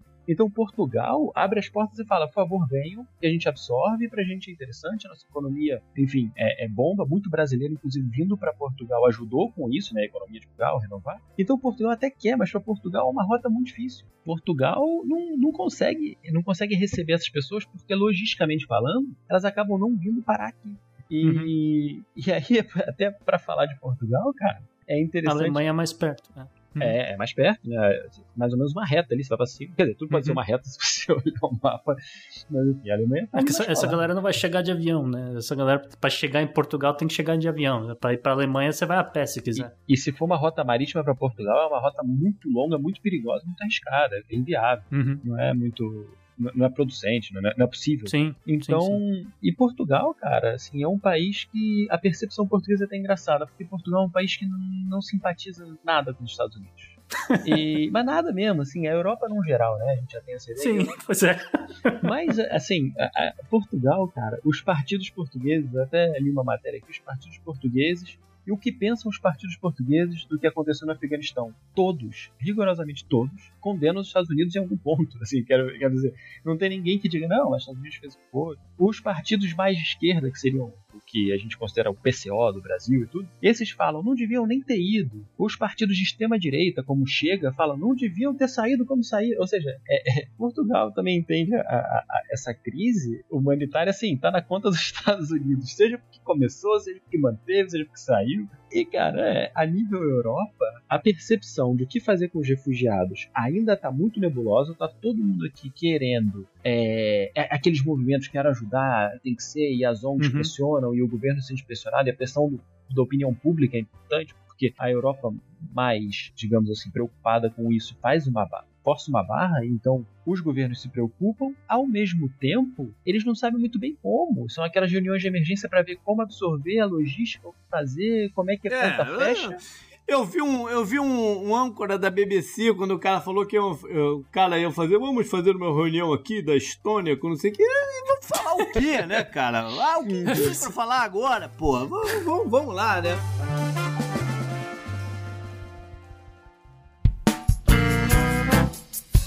Bom, aí a gente vai para a parte mais importante aqui da parada, que é o que, que vai acontecer agora, para onde essa bagaça toda vai e o que, que podem ser as consequências futuras aí do, do da conversa. É, pois é, JP, isso aqui dava até um outro cast, mas de, é. forma, de forma reduzida. É, vamos primeiro repassar algumas coisas para ilustrar a situação por números. Apesar de que eu acho que números de forma alguma vão traduzir o que foram esses últimos 20 anos, tá? Mas olha só, os Estados Unidos herdou uma dívida por conta desse Afeganistão, dessa confusão toda, num valor de 7 trilhões de dólares, uhum. que é exatamente o tamanho do pacote de infraestrutura, mais infraestrutura né, humana que os Estados Unidos está querendo fazer e tal, para conseguir melhorar um pouco a situação do próprio país, né? Ô, Gustavo, é um valor inconcebível. É impossível quantificar isso, entender. São 7 é, milhões. Porque uh, parece que, assim, a pessoa olha para isso e fala, mas como é que chegou nisso tudo? Falo, eles chegaram nisso tudo porque muita, muita parte do financiamento da guerra lá atrás, lá no governo Bush, foi é, através de venda de títulos. Então os Estados Unidos está pagando juros em cima desse troço. Então não é só 7 trilhões, é, é 7 não é, trilhões. Não é que pegaram um... 7 trilhões e botaram lá dentro. Exato, não, não é imprimiram isso. dinheiro. É. É, imprim... Não, é dinheiro emprestado de bancos privados, a grande parte bancos americanos, sim, é verdade. Mas é, tá sendo cobrado Mas de, juros. não, mas de fato gastaram, sei lá, uns 2 trilhões assim no É, treinamento desse exército afegão que atualmente você pode dizer que foi dinheiro colocado na privada, né? Sim, Pelo que sim. aconteceu lá, foi dinheiro colocado na privada. Não, e falando em dinheiro colocado na privada, são 83 bilhões de equipamentos que hoje estão nas mãos do Talibã. Coisas novinhas, como você falou, os Black Hawks, mas é, acredito que talvez já existam drones de posse do Talibã a essa altura. Muito, é, muito daqueles Humvees, né, que a gente geralmente vê nos filmes, né, passando... Olha só, eu falei, eu falei dinheiro jogado na privada, mas a gente tem que falar um outro lado também, porque aqui a gente, né, nesse programa aqui, a gente tenta não ser ingênuo nas coisas. É dinheiro também que voltou para os financiadores de campanha de toda essa Sim. galera aqui, né? É dinheiro de parte do, do que os Estados Unidos é, que é um vendedor de armas, e é um vendedor, né? Fez girar a máquina, né? É isso, guerra é negócio, é isso. Não, você tá coberto de razão, JP. Aqui a gente tá falando, ah, são 83 bilhões de equipamentos, mas são 83 bilhões de equipamentos que foram comprados de empresas americanas. Sim. Então, a- é, né, todo mundo sabe, né? Não vou falar os nomes aqui, mas todo mundo imagina, são, são as empresas que fabricam os aviões, que fabricam esses Humvees, que fabricam as coisas. É, particularidade do, do Humvee que ah, me preocupa é que são, acho que são centenas de, Hum- de desses Humvees, mas ele, ele tem um negócio dele ser a prova de mina terrestre. Então, se o Afeganistão resolver dispersar mina terrestre no país inteiro e circular só de Humvee, ele consegue fazer isso, tá? Então, é, podemos ver cenas do tipo Angola que você tá andando na rua e explode uma mina terrestre, né? E, enfim, é, vem coisa muito lamentável aí pra frente, tá? E aí tem o custo humano, né, JP? O custo humano é, são coisas do tipo 120 mil pessoas entre civis e soldados afegãos, tá? Em 20 anos. São 52 mil talibãs também morreram nesses 20 anos. No lado americano, são 2.448 soldados, pelo menos dados até maio desse ano. Pode ser que aconteça uma tragédia daqui pro fim do ano. E é, um outro número aqui são 3.846 mercenários, que lembra que a gente falou, havia dinheiro ali na mão Sim. do governo afegão e os caras trouxeram mercenários. Aí a gente sabe todas as, né, essa galera, Black Rock, etc. A OTAN perdeu ali perto de 1.144 tropas e aí começa a distribuir pra, um pouco para cada país, né? 460 pro Reino Unido, é, 400 pro Canadá e assim por diante, tá? Então, beleza. E aí, dito isso tudo, agora é Talibã no poder. Aonde que a pica explode para cada um dos players envolvidos aí? Vamos começar então com ali na área como um todo. Paquistão e Índia. Então, ah, eu vou falar primeiro da Índia, JP, porque É. se as pessoas olharem para a geografia, né? A Índia faz fronteira com o Afeganistão, a Índia faz fronteira com o Paquistão e a Índia faz fronteira com a China. O, outro- o único outro país na área que a, que a Índia também faz fronteira é Bangladesh, mas Bangladesh nada, É, infelizmente nada, né? Agora, são três aliados, tecnicamente. O Talibã conversou com a China, a gente trouxe essa, essa Uhum. história aqui já no programa, então tá alinhado com a China. O Afeganistão também recebeu muito dinheiro do Paquistão, que é dinheiro chinês também, então ele é um proxy Uhum. dos dois países. Então os três estão bem alinhados, alinhados de certa forma ideológico, de certa forma, vamos dizer, militarmente, e estão de olho na Índia, que é o grande rival aqui do Paquistão e, de certa forma, da China nessa coisa da nova rota da seda, Sim. né? A gente sabe que chineses e indianos não se bicam, principalmente por questões de Tibete, né? A Uhum. gente sabe que a Índia protege muito o Dalai Lama. Tibete e business, né? É, E, obviamente, business, é, é, todo mundo quer né, vender é, produtos para todo mundo no mundo inteiro. A gente sabe que é óbvio, né, que eles não se bicam com o Paquistão. É, é- é- Uhum. é uma guerra, é um conflito, uma rivalidade histórica. Milenar. é. E com o Afeganistão, com o Talibã no poder, não tem conversa também. Porque é um grupo fundamentalista que não vai aceitar conversar com o governo eh, da Índia, É, que tá perseguindo os muçulmanos lá de dentro. né? É isso que quer dizer, o- o- logo mais, logo mais o Afeganistão vai olhar, né, o Talibã vai olhar para a Índia e vai falar, olha, é, vocês querem conversar, mas é a questão lá da Caxemira, entendeu? E sabe-se lá o que vai acontecer. Do lado chinês, vale a gente lembrar, né, que a gente já mencionou, a China tem interesse que o Afeganistão segure um pouco a onda de, de grupos é, uzbeques e, e grupos, é, vamos dizer, terroristas, não queria usar essa palavra, mas grupos mais, mais é, é, jihadistas, talvez seja melhor, que justamente acabam entrando na província de Xinjiang, porque são, de certa forma, nômades, Uhum. e quando eles veem ah, o, o povo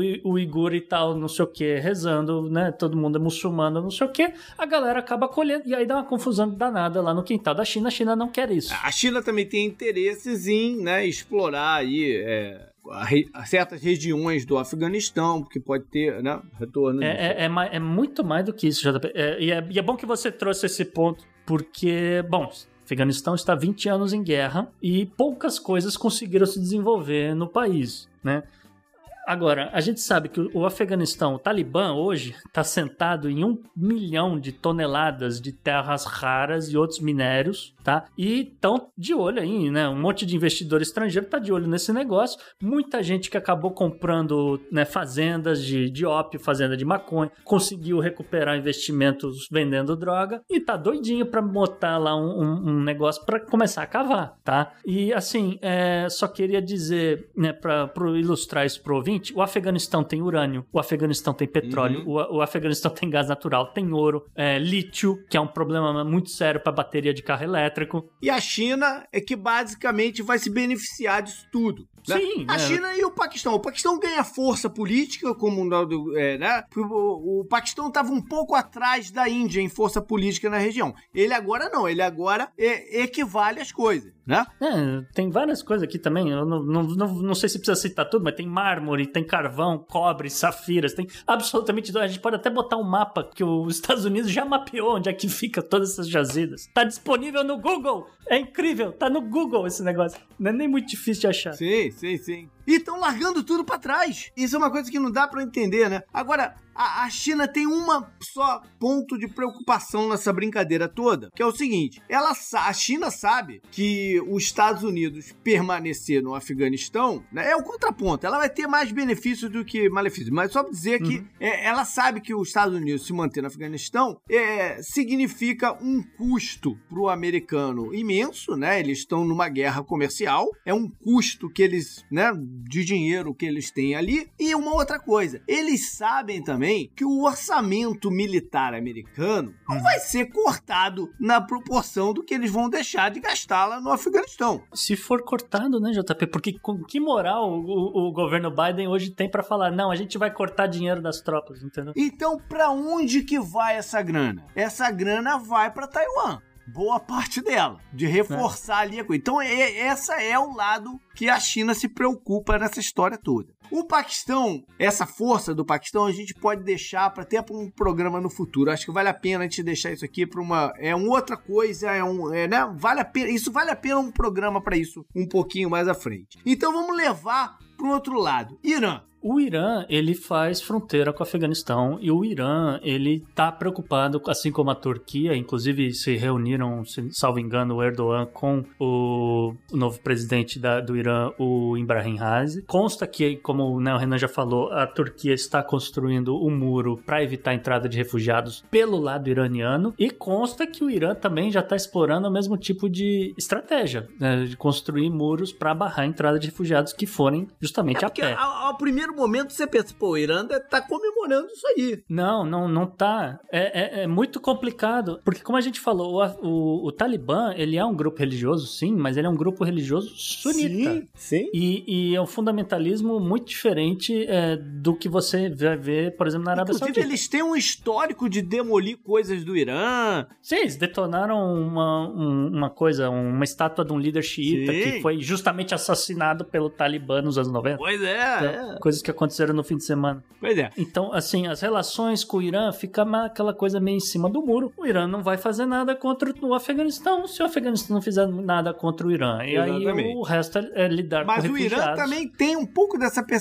que, pô, os Estados Unidos não tem, não tem mais um foco pra dispersar a atenção dos Estados Unidos. Os Estados Unidos pode concentrar também a atenção neles, né? É, é um outro pepino. Mas é um pouco diferente desse que eu falei Mas- de Taiwan. Se eu puder arriscar um palpite, JP, Uhum. como a gente falou, o Afeganistão tem urânio e tem uma fronteira extremamente porosa nesse exato momento. O Talibã precisa de dinheiro, o Irã precisa de, o Irã precisa de, de, de Ah, é, urânio. é, é, é, Entendeu? Essa é uma conversa importante que a gente vai trazer um pouquinho mais à frente. Essa é uma conversa Pode- que a gente vai trazer um pouquinho coisas mais à frente. podem Esse programa, acontecer, esse programa tá longo, mas tá longo de propósito. Coisas podem acontecer. Eu queria falar da Rússia, JP. Pois é, manda a Rússia, então eu ia te chamar a Rússia agora. É. É, porque como a gente falou, é, o, o Afe- a gente meio que desvendou como é que o, o, o Talibã conseguiu dinheiro, a gente mais ou menos desvendou como é que o, o Talibã reforçou seu exército. Ficou no ar como é que o Talibã conseguiu armamentos. Uhum. E uma das coisas que a gente mais tem visto em vídeo é a galera com lançador de granada. A gente sabe que lançador de granada, quase todos, são fabricados pela Rússia. E aí eu não. não não Como vou chegou ficar- lá, né? Como chegou lá, né? Chegou via Paquistão. Não, chegou via Paquistão. Agora, a questão engraçada aí é que a gente tá falando de um país que invadiu e ocupou o Afeganistão por muito tempo, que o Afeganistão, né, brigou, foi uma guerra de, de, de se desvencilhar que, né, é sangrenta, tem Rambo aí na parada, tem um monte de coisa.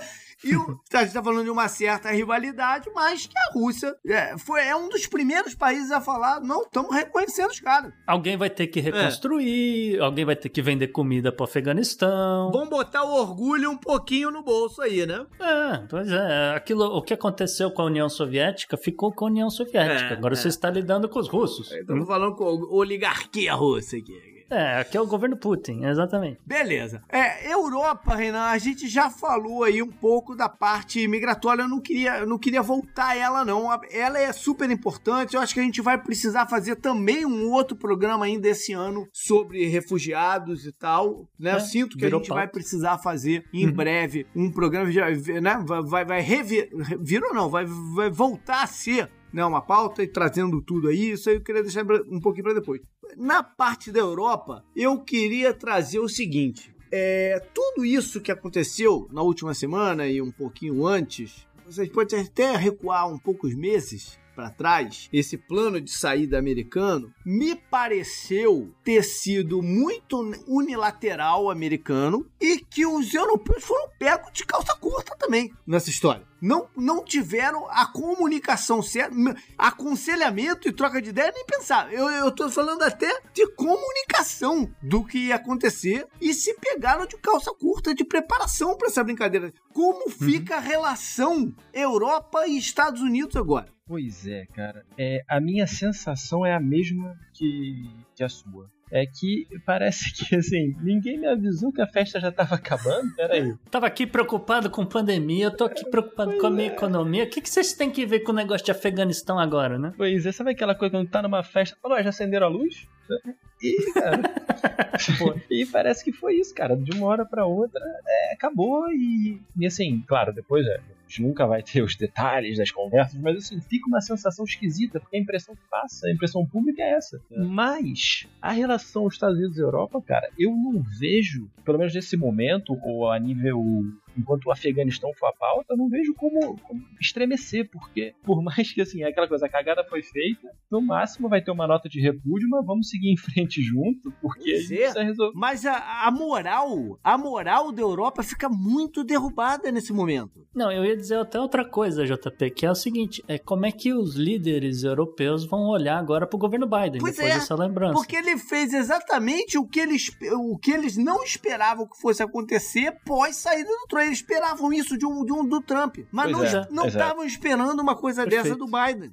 Né? Pois é, E é, é mais difícil esperar de um pragmático, É, né? E é uma porrada muito séria na OTAN, né? Que o Trump Também. bateu tanto. A gente falou muito no programa passado, né? Sobre as similaridades do Partido é, Democrata e o Partido Republicano. É, tá aí, né, cara? A gente, Sim. a gente é levado a acreditar que eles têm muito mais diferença do que tem. Mas não é. É, é, são dois. São duas coisinhas. São dois muito, muito um irmão do outro, né? E, e- e a porrada no OTAN foi. Essa porra, na porrada no OTAN foi muito séria, né? E não foi, eu falei de impressão, não foi impressão. Foi, você olha a parada e vê que foi isso que aconteceu. Tem a narração do episódio de que os caras que, o, que trabalhavam na embaixada holandesa, os afegãos que trabalhavam na embaixada holandesa, chegaram pro trabalho e, se- e se depararam com, a- com- ela totalmente desocupada e desarmada. Os caras fugiram e nem avisaram pros caras que estavam pra não vir pro trabalho, não. Isso, isso, isso é um retrato de quem não tava esperando, que Diz fez muito, tudo, fez tudo na trabalhoada, né? E se a gente tá falando dos americanos deixando quem ajudou e os aliados pra trás, os europeus, de certa forma, também. Você até tá vendo o Reino Unido, né? Se o embaixador americano saiu no helicóptero, o cara do Reino Unido ficou lá, pelo menos, né? Dando, dando pelo, tentando pelo menos dar uma satisfação pra população. É, ele ficou mais tempo que o presidente. Sim, Uhum. sim. Pois é, cara. E finalmente, Estados Unidos. aonde que isso vai explodir aqui para os americanos? É, JP, eu fiz uma listinha aqui, não sei se vai dar para falar de, sobre tudo hoje, mas eu queria destacar primeiramente o soft power. Porque uhum. o, só, o, o, o, governo Biden, uma das primeiras coisas que ele fez, é, inclusive para justificar manter muitas das tarifas, muitas uh, o approach mesmo com a China, foi o soft power da, da coisa da, da humanitário, né? Da coisa de, de, olha, o seu país viola direitos humanitários, direitos humanos, etc. Então a gente vai manter aqui o que a gente já estava fazendo antes. De novo, né, as similaridades entre os partidos. E, e, assim, obviamente que é uma crise humanitária gigantesca no Afeganistão nesse momento. Gente que está literalmente né, morrendo porque é melhor tentar ficar abraçado no trem de pouso do que é, é, continuar aqui e encarar o Talibã. Então, os Estados Unidos perdem muito dessa moral de bater de frente, pelo menos a percepção é essa, perde muito dessa moral de, de, de chegar e falar que, olha, é o que vocês fazem aí em, em Xinjiang, olha só, é, vocês estão massacrando essa galera aí e tal, não sei o quê. Quando a China vai apontar o dedo lá pro Afeganistão e vai falar, como assim, cara? Você, você não se importa com o povo aí que você largou para trás, entende? Então, é, vai, isso vai ficar. Eu não sei como é que eles vão contornar esse problema, como é que eles vão se reinventar, ou se vai rolar um rebranding ou uma ação de marketing para isso. Se tá ruim agora, vai ficar muito pior daqui a uma semana ou pouco à frente, né? Quando começar de fato o banho de sangue lá que deve acontecer, com Sim. quem ficar para trás, né? Sim. Quando vier a imagem. A gente já viu a imagem do, do dos caras do Talibã lá na mesa do, do ex-presidente do, ah, né, do negócio. Agora, imagina qual vai ser o impacto visual quando a bandeira do Talibã estiver sacudindo em cima da embaixada americana, do prédio da embaixada americana. Ah, sim. Né? Ou seja, imagens muito mais danosas pro PR americano estão ainda por vir. Sim. Né? execuções, tudo isso aí que ficou para trás. É, existe um, um, problema muito sério, e isso é muito particular dos Estados Unidos, que é a questão do respeito para com as suas tropas, porque a gente começou uhum. a ver, e você pode julgar a pessoa como você quiser, ouvinte, etc., mas o fato é que muita gente que fala, pô, eu fui para Afeganistão, eu perdi um braço, eu fui para Afeganistão e com meus amigos, meus amigos morreram, eu estou aqui hoje tal, não sei o quê, e as tropas estão dizendo, quer dizer que depois de 20 anos, eu aqui, veterano de guerra, com mil problemas psicológicos, isso e aquilo... Você tá dizendo foi pra nada. Eu, eu fiz né? tudo isso por nada, serviu pra nada, porque voltou o Talibã pro poder. Tanto que muita gente simula até o, o Vietnã, né, como exemplo desse, Sim. dessa derrota. Né? Perfeitamente, o exemplo cabe aqui. Realmente a gente vai, a gente vai ver é, muita coisa sendo voltada para veteranos. Eu imagino que o governo Biden vai ter que mudar um pouco os planos por causa disso. É uma, uma causa, inclusive, republicana, então eles sabem que eles vão ter apoio para isso. Então, talvez. É, aí... é engraçado também, né? Que as críticas que estão aparecendo agora internas aqui nos Estados Unidos têm vindo muito mais de democratas do que de republicanos. É, porque, por dois motivos, né, JP? O primeiro é porque o, o Senado está em recesso, né? O Congresso Legislativo, etc. Então não, não tá precisando muito não, bater. Eu tô falando e, as vozes. As vozes. E, as vo e aí, é, as vozes acabam sendo justamente dos democratas. E eu ia dizer até mais. Muita, muita gritaria por parte da mídia americana. É? Por parte da mídia americana. E, e, isso tem sido muito interessante. É uma coisa que, que às vezes as pessoas não percebem, né? E tal, porque até então a mídia americana era pró-Biden, pró-Partido Democrata, as coisas estão melhorando, a pandemia, etc, etc, né? E, e cacete nos republicanos. Só que agora, com esse negócio militar, a coisa muda e fica bem evidente a postura militarista imperialista da mídia americana, entendeu? Do tipo, não, tem que ter mais guerra. Como é que vocês saíram do Afeganistão? É melhor ficar mais 20 anos lá do que sair desse jeito, entendeu? Teve, teve gente falando literalmente isso. É melhor ter ficado mais 20 anos do que ter saído saído agora. Que é outra imbecilidade, na minha opinião. Que não devia nem ter entrado. Mas enfim, existe, existe toda essa questão aqui desse PR e, e, e dessa coisa da, do, do, respeito para com as tropas, que é muito pesado na cultura americana. Agora, numa coisa mais concreta, em termos de segurança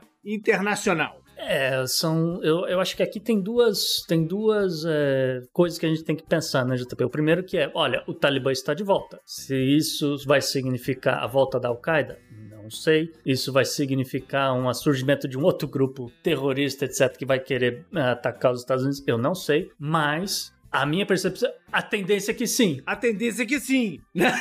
Eles calculam que nesse momento tenha mais ou menos uns 400 filiados da Al-Qaeda que estão misturados lá na parada. Não é um número imenso, é um número modesto, vamos dizer assim. Esse número deve aumentar um Uhum. bocado ainda. E aí a gente volta para aquela parada. O que, que eles esperavam num acordo com o Talibã? Né? Eles Uhum. esperavam que os caras. Tudo bem que hoje, hoje, se você parar pra pensar, hoje a Al-Qaeda depende muito mais do Talibã do que o Talibã da Al-Qaeda, né? Que é diferente da Sim. relação lá em 2001 ou um pouquinho antes disso. É, de fato, É. os Estados Unidos foi efetivo nesse sentido. É, o Talibã não depende da Al-Qaeda hoje com pra quase nada, né? Uhum. Mas eles vão dar guarita como uma forma de, de, de ameaça. Vocês querem ferrar a gente aqui, usar o nosso cereiro aqui pra alguma coisa, a gente dá cobertura pros caras, né?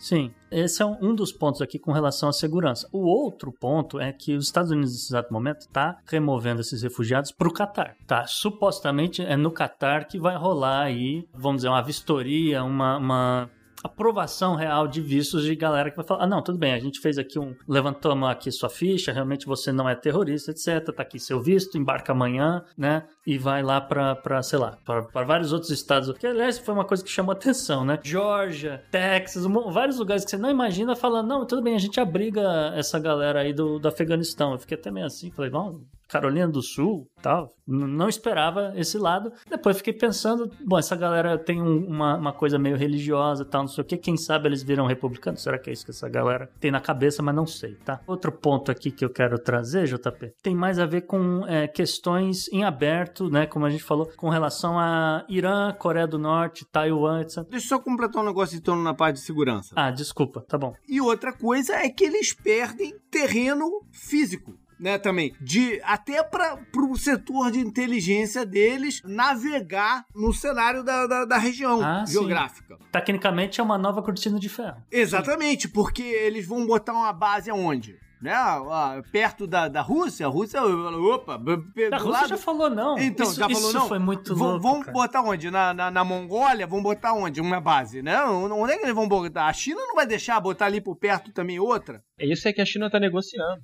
Não Pois é. nada que possa ser ameaçador à China. Eles não vão ter o que o americano gosta de falar agora, pé, pé no chão ali. Não, é- essa história da, da base militar que você levantou é excelente, JP, porque na verdade até é um negócio que saiu no, no Wall Street Journal semanas atrás, quando o Biden teve aquela reunião com o Putin. O governo Biden literalmente pediu para o governo Putin se ele iria autorizar uma base americana fora do território do Afeganistão. Se o, o governo Putin teria algum problema com isso e tal, não o quê. O Putin riu da cara do Biden. Foi literalmente, olha, é, não tem a menor chance de você fazer isso. Se você fizer isso, a gente vai arre- arrebentar tudo. Melhor você não fazer isso. E ficou por isso mesmo.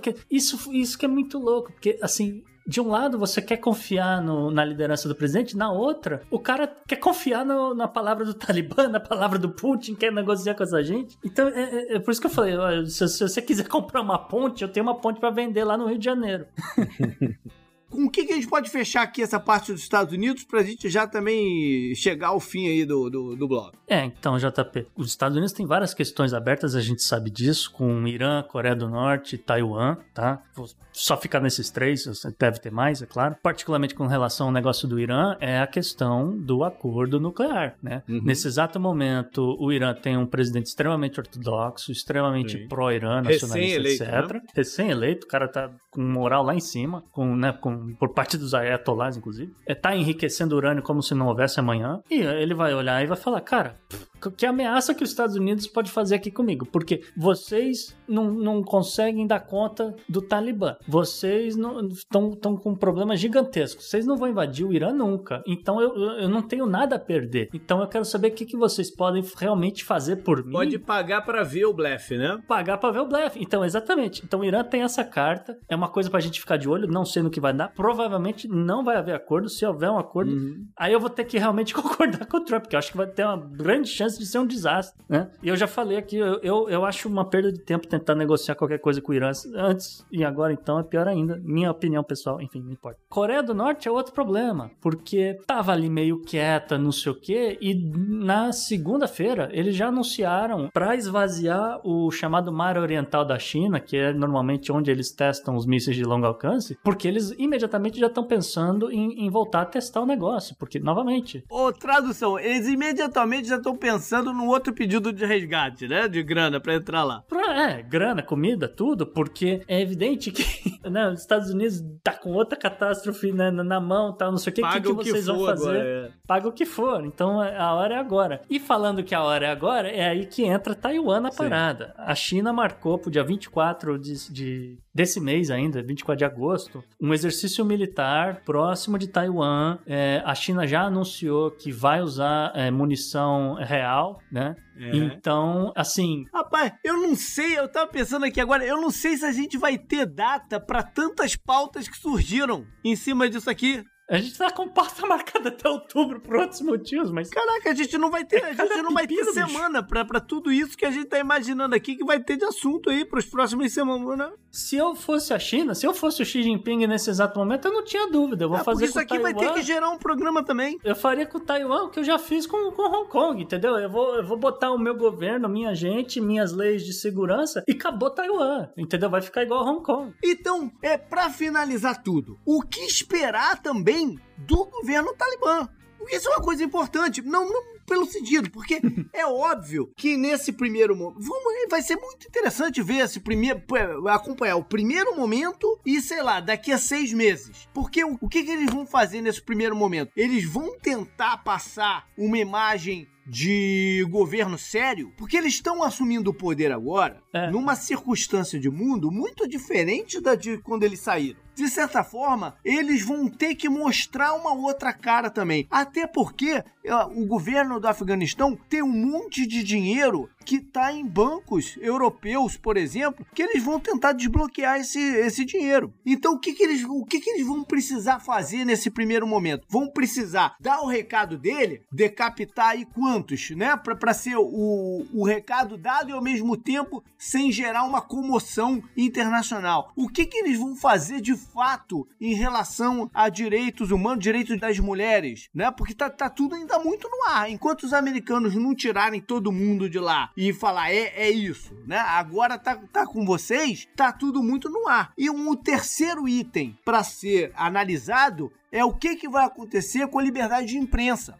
Então, esses três itens vão dizer muito do que a gente pode esperar desse governo talibã que tem essa base fundamentalista toda que a gente já falou, mas em nacionalista. contra- é, nacionalista, mas em contrapartida tá tendo que se adaptar e tá tendo uma aula de realpolitik muito séria, inclusive Sim. que vai- essa aula vai, vai vir até muito da China pra cima deles. A China vai dizer muito pra eles o que, que eles podem e o que, que eles não podem fazer, entendeu? Vai ser muito interessante então ver esse primeiro momento e acompanhar também o que, que vai ter de mudança desse primeiro momento, seja por- se for mais soft ou mais hardcore, daqui a seis meses e daqui a um ano. O Talibã já anunciou, num desses pontos aqui se levantou, a nível modelo de governo, eles não vão fazer uma democracia, já deixaram claro, e que vai ser a... regidos pelas leis da. Agora me fugiu o nome. né? Sharia. Ou seja, a partir dos ensinamentos religiosos, assim, então, direitos humanos, eles já sinalizaram. Se sinalizaram agora, imagina. Não, não, mas de- pouco. democracia e direitos humanos são duas coisas diferentes. Sim, sim, sim, mas Não, da- dada a A democracia já foi pro saco. A democracia já foi pro saco. Agora tem que ver essa outra parte. ali, Vamos ver de- um dia de cada vez. É. O JP, assim, minha interpretação, né? O que o Talibã vai fazer? Se o Talibã quiser mudar o nome do país de Afeganistão para Talibanistão, eles vão fazer, entendeu? Eles vão fazer o que eles quiserem. Vão hastear a bandeira deles, inclusive. Eles estão é, batendo, estão prendendo e fazendo diabo a quatro com quem usa a bandeira do Afeganistão. É, é, essa imagem é fortíssima, né? Do- dos caras enrolados na bandeira do Afeganistão, dizendo que esse aqui é meu país, não sei o quê. E tomando É, e tomando cacete. cacete, do- É impressionante. O que eu espero do Talibanistão, vamos dizer assim, é o mesmo que eu espero do Irã, é o mesmo que eu espero da Arábia Saudita, etc. Um- é um tipo de poder, não- não é uma monarquia, mas é um tipo de poder absoluto que quem vai mandar é o, é o grupinho aqui que a gente falou, cara. A gente não sabe, o, o, o Talibã tem um business plan, a gente não sabe como é que é o organograma.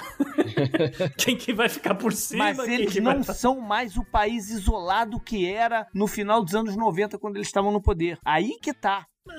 Nem eram tão isolados assim, não, porque eles tinham proximidade com o Paquistão e tudo ok, mais. mas... Mas, agora tá mais global. Eles não vão poder governar exatamente da mesma forma. Não, Não eu, vão. ia, eu ia usar a analogia. Eu ia falar, olha, o, o Talibã nesse exato momento tem a faca e o queijo na mão. Eles não precisam nem fazer nenhuma execução muita para lidar com a Europa. Para lidar com a Europa, ele olha para a população dele, são 38 milhões de pessoas, ele fala, olha, tem 2 milhões de refugiados a caminho da Europa. O que, que vocês vão fazer? Não é nem a faca e o queijo, tem a AK e o OP. Na minha opinião, o Talibanistão vai virar um narco-estado, se já não é um narco-estado. Uma coisa bem diferente da, da questão da Colômbia, por exemplo. É, pensando lá atrás, quando, quando você tinha o- grandes cartéis praticamente mandando em tudo. Porque aqui realmente é só o cartel, entendeu? É só eles controlando esse negócio tudo, número um. Número dois, eles são fundamentalistas religiosos, etc, etc. Uma coisa que, né, como você falou, é regidos pela Sharia, etc. Não é uma coisa que você vai ver na Colômbia. A Colômbia, apesar de tudo, de, de ter mil problemas com narcotráfico, etc., ainda havia direitos civis, as pessoas né, tinham direitos a, na mil coisas. O Talibã que vai decidir quem são esses direitos. E se o Talibã decidir que roubou um pedaço de queijo, pra ficar na mesma analogia, roubou um pedaço de queijo, não vão cortar sua mão? Não vão cortar sua mão, entendeu? Que inclusive é uma prática é, é literal mesmo.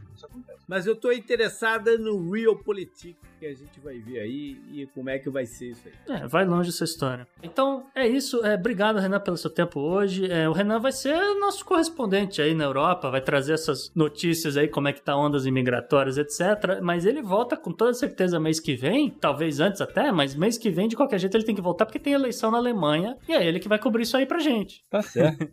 Olha, Gustavo, JP, muito obrigado aí pela participação, foi um prazer. E é isso, agora é acompanhar cada dia não só o Afeganistão e mais notícias da Europa. Tô de volta em breve. Up next! Up next. Up next.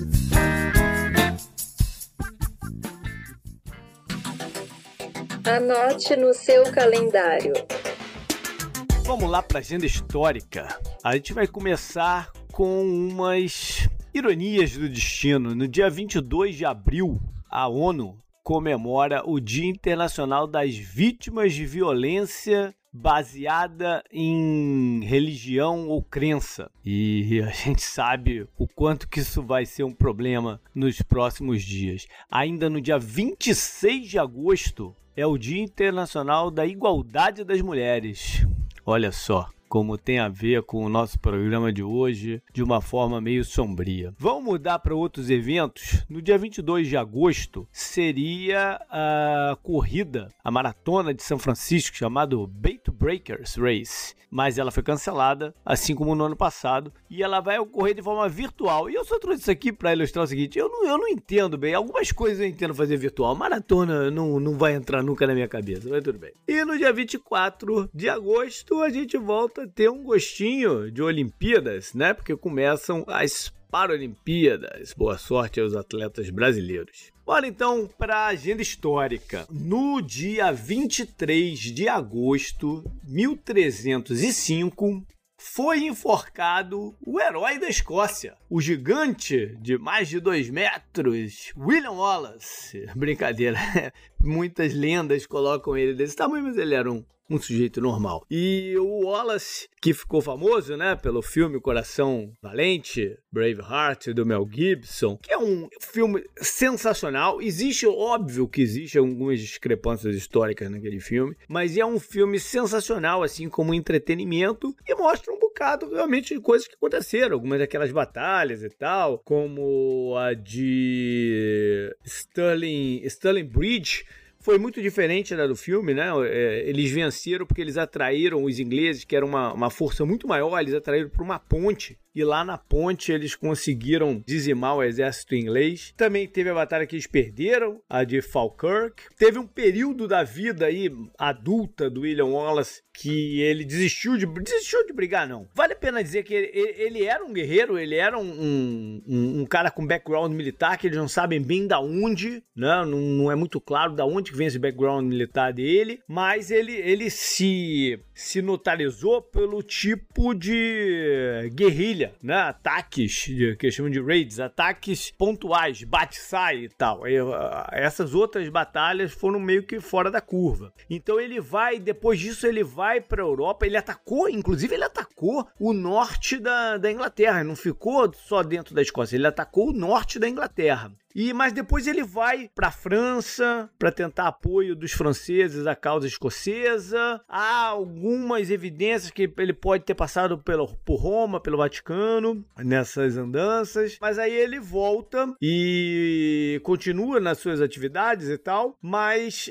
uma hora ele é pego pelos ingleses, ele foi traído por um por um cavaleiro escocês, mas que era leal ao rei Eduardo I, Longshanks, Pernalongas. E aí ele é levado né, para Westminster para um julgamento, é condenado pelos crimes de ataques bárbaros ao povo civil, aí lembrando dos ataques né, dentro da Inglaterra, e por treason, por traição e subordinação, aqui ele se defende dizendo que ele não poderia ser condenado por treason porque ele nunca foi, ele nunca jurou lealdade ao rei Eduardo. Então ele não poderia ser trair alguém que nunca jurou lealdade. Então, mas isso ficou mais né, na, na, na, na fábula, na lenda aí do, do William Wallace. Ele então é levado para a Torre de Londres, ele é despido e nu, eles passeiam, eles arrastam com um cavalo pelas ruas até levar no ponto em que ele é. Aí ele. Aí, aí, é, aí é barbárie. Porque ele é enforcado, mas não matam ele. Ele tem né, o, o, os membros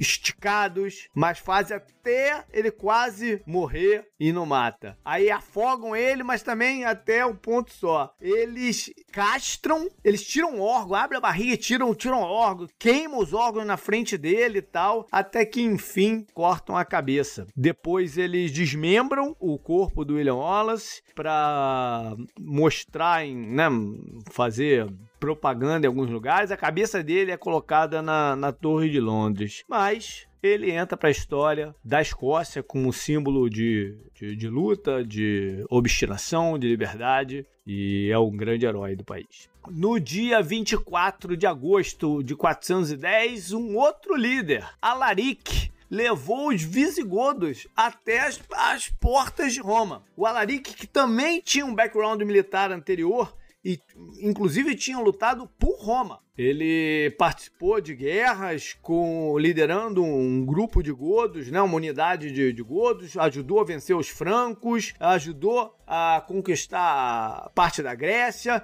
Ele se afiliou ao, ao lado oeste, o lado leste, né, do Roma que já estava dividida com a sede em Constantinopla. E depois com a confusão toda que estava, ele se aproveita e desce com um exército de verdade dos visigodos. E aí rola o saque de Roma, né? É, ele antes faz até alguns cercos, ele passou alguns anos nessa brincadeira, fazendo uns cercos, aí os romanos pagavam um resgate, ele ia embora, depois voltava e tal, mas dessa vez não, você que saquearam Roma com tudo, ajuda-se a queda do lado oeste romano, mas nesse mesmo ano de 410, ele acaba morrendo, ele pegou alguma doença, que eles não sabem exatamente qual, mas tem febres altíssimas e, e, e morre. Por fim, Agosto 25, 1945. Foi o dia que é registrada considerada a primeira morte oficial em consequência da Guerra Fria. É um, um americano chamado John Burt, que antes da, da, Segunda Guerra Mundial ele era um, um missionário lá na China. Aí, a, durante a guerra, ele, ele estava no exército, né? Ele chegou a capitão do exército. E aí acaba a guerra, ele continua envolvido com o exército. E aí ele tá numa operação especial, que você pode botar entre aspas aí, né? Alguma coisa clandestina dentro da China. O exército chinês, né? Ele se depara com o exército chinês,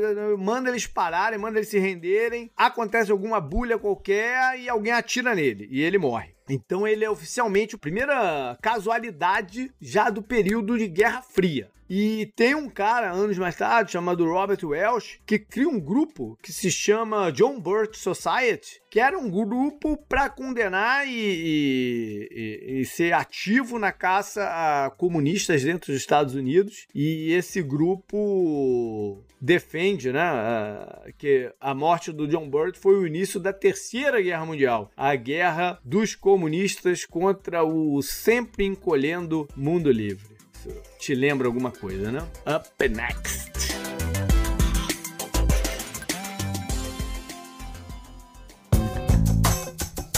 Esse eu recomendo para você. Eu recomendo pra você. Gustavo, e a gente não vai perder o hábito, apesar de ser né, o baby da, da, da Bela, Sim. a gente não vai perder o hábito de dar uma dica cultural aqui na semana. O que, que você tem aí pra galera? Então, JP, eu queria ter recomendado vários filmes que estão passando agora no cinema, mas eu confesso que eu assisti vários deles, eu não gostei de nenhum, assim, a ponto de falar, nossa, a galera precisa assistir, que eu acho que vai ser legal. Mas, por outro lado, para ficar dentro do, do programa, do tema Afeganistão e tal, e Estados Unidos e Exército e tal, não sei o que, eu é, peguei o, um seriado novo para assistir chamado SEAL Team. É um seriado que ainda está lançando é, novos episódios, novas temporadas, etc. E está disponível no Brasil. Verifiquei isso. Ele está disponível no Brasil sim pelo Globoplay ou como todo mundo já faz, ou tenta não fazer, ou não deveria recomendar isso, está disponível nas internets, é isso que eu queria dizer. Esse seriado, é, o SEAL Teams, ele é ele é um seriado que conta com o, o David Boranes, né? Ele é o, o, ele é produtor e ele, ele atua também. Né? As pessoas devem se lembrar dele na, naquele seriado Bones. Ele deve lembrar dele antes até daquele seriado Angels. Se você for do grupo de risco, Já sei quem é. é, é. Ele tá muito bem no papel, ele, ele, é, ele é um dos SEALs, obviamente. E assim, por que, que essa série é legal? Não é porque é uma série, sei lá, America Fuck Yeah, entendeu? Não é uma série que você Uhum. vai ver os Estados Unidos exaltando os Estados Unidos, nada disso. O que eu achei interessante nessa série é a vida, a vida de um SEAL, né? A vida de um foca, né? Que, que é o que realmente mostra eles treinando, mostra os debates homéricos que eles têm antes de, de qualquer operação, tá? E muita gente que é do exército, que conhece os SEALs, etc., a galera fala e recomenda esse seriado por conta disso, que eles falam, não, realmente é mais ou menos isso que eles estão mostrando, né? Então tem um fundo de verossimilhança muito grande aqui. Então, coisas do tipo, é, eles construindo o, bunker, fazendo uma réplica de tamanho real de- dos bunkers que eles vão, eles vão invadir pra pegar terrorista e tal. Mas não é só, ob- obviamente, que tem episódios no Afeganistão,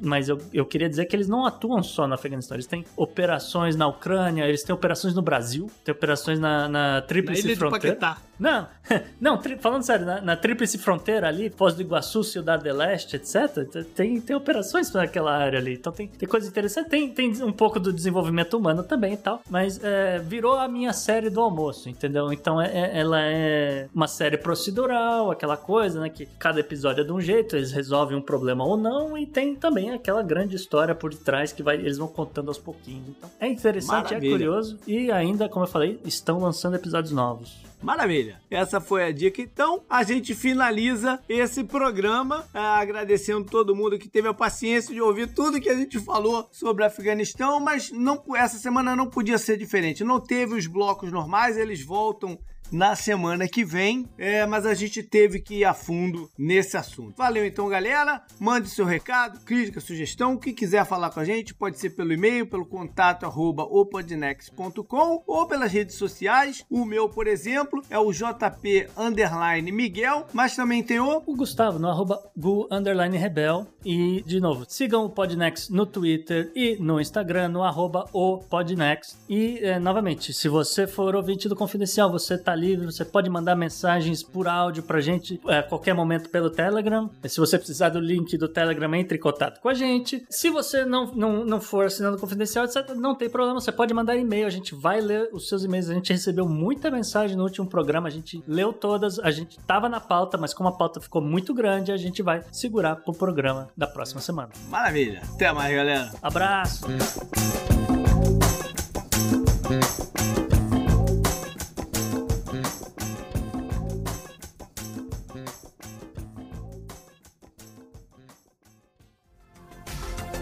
Este episódio foi editado por Atelas, soluções em áudio para podcasts.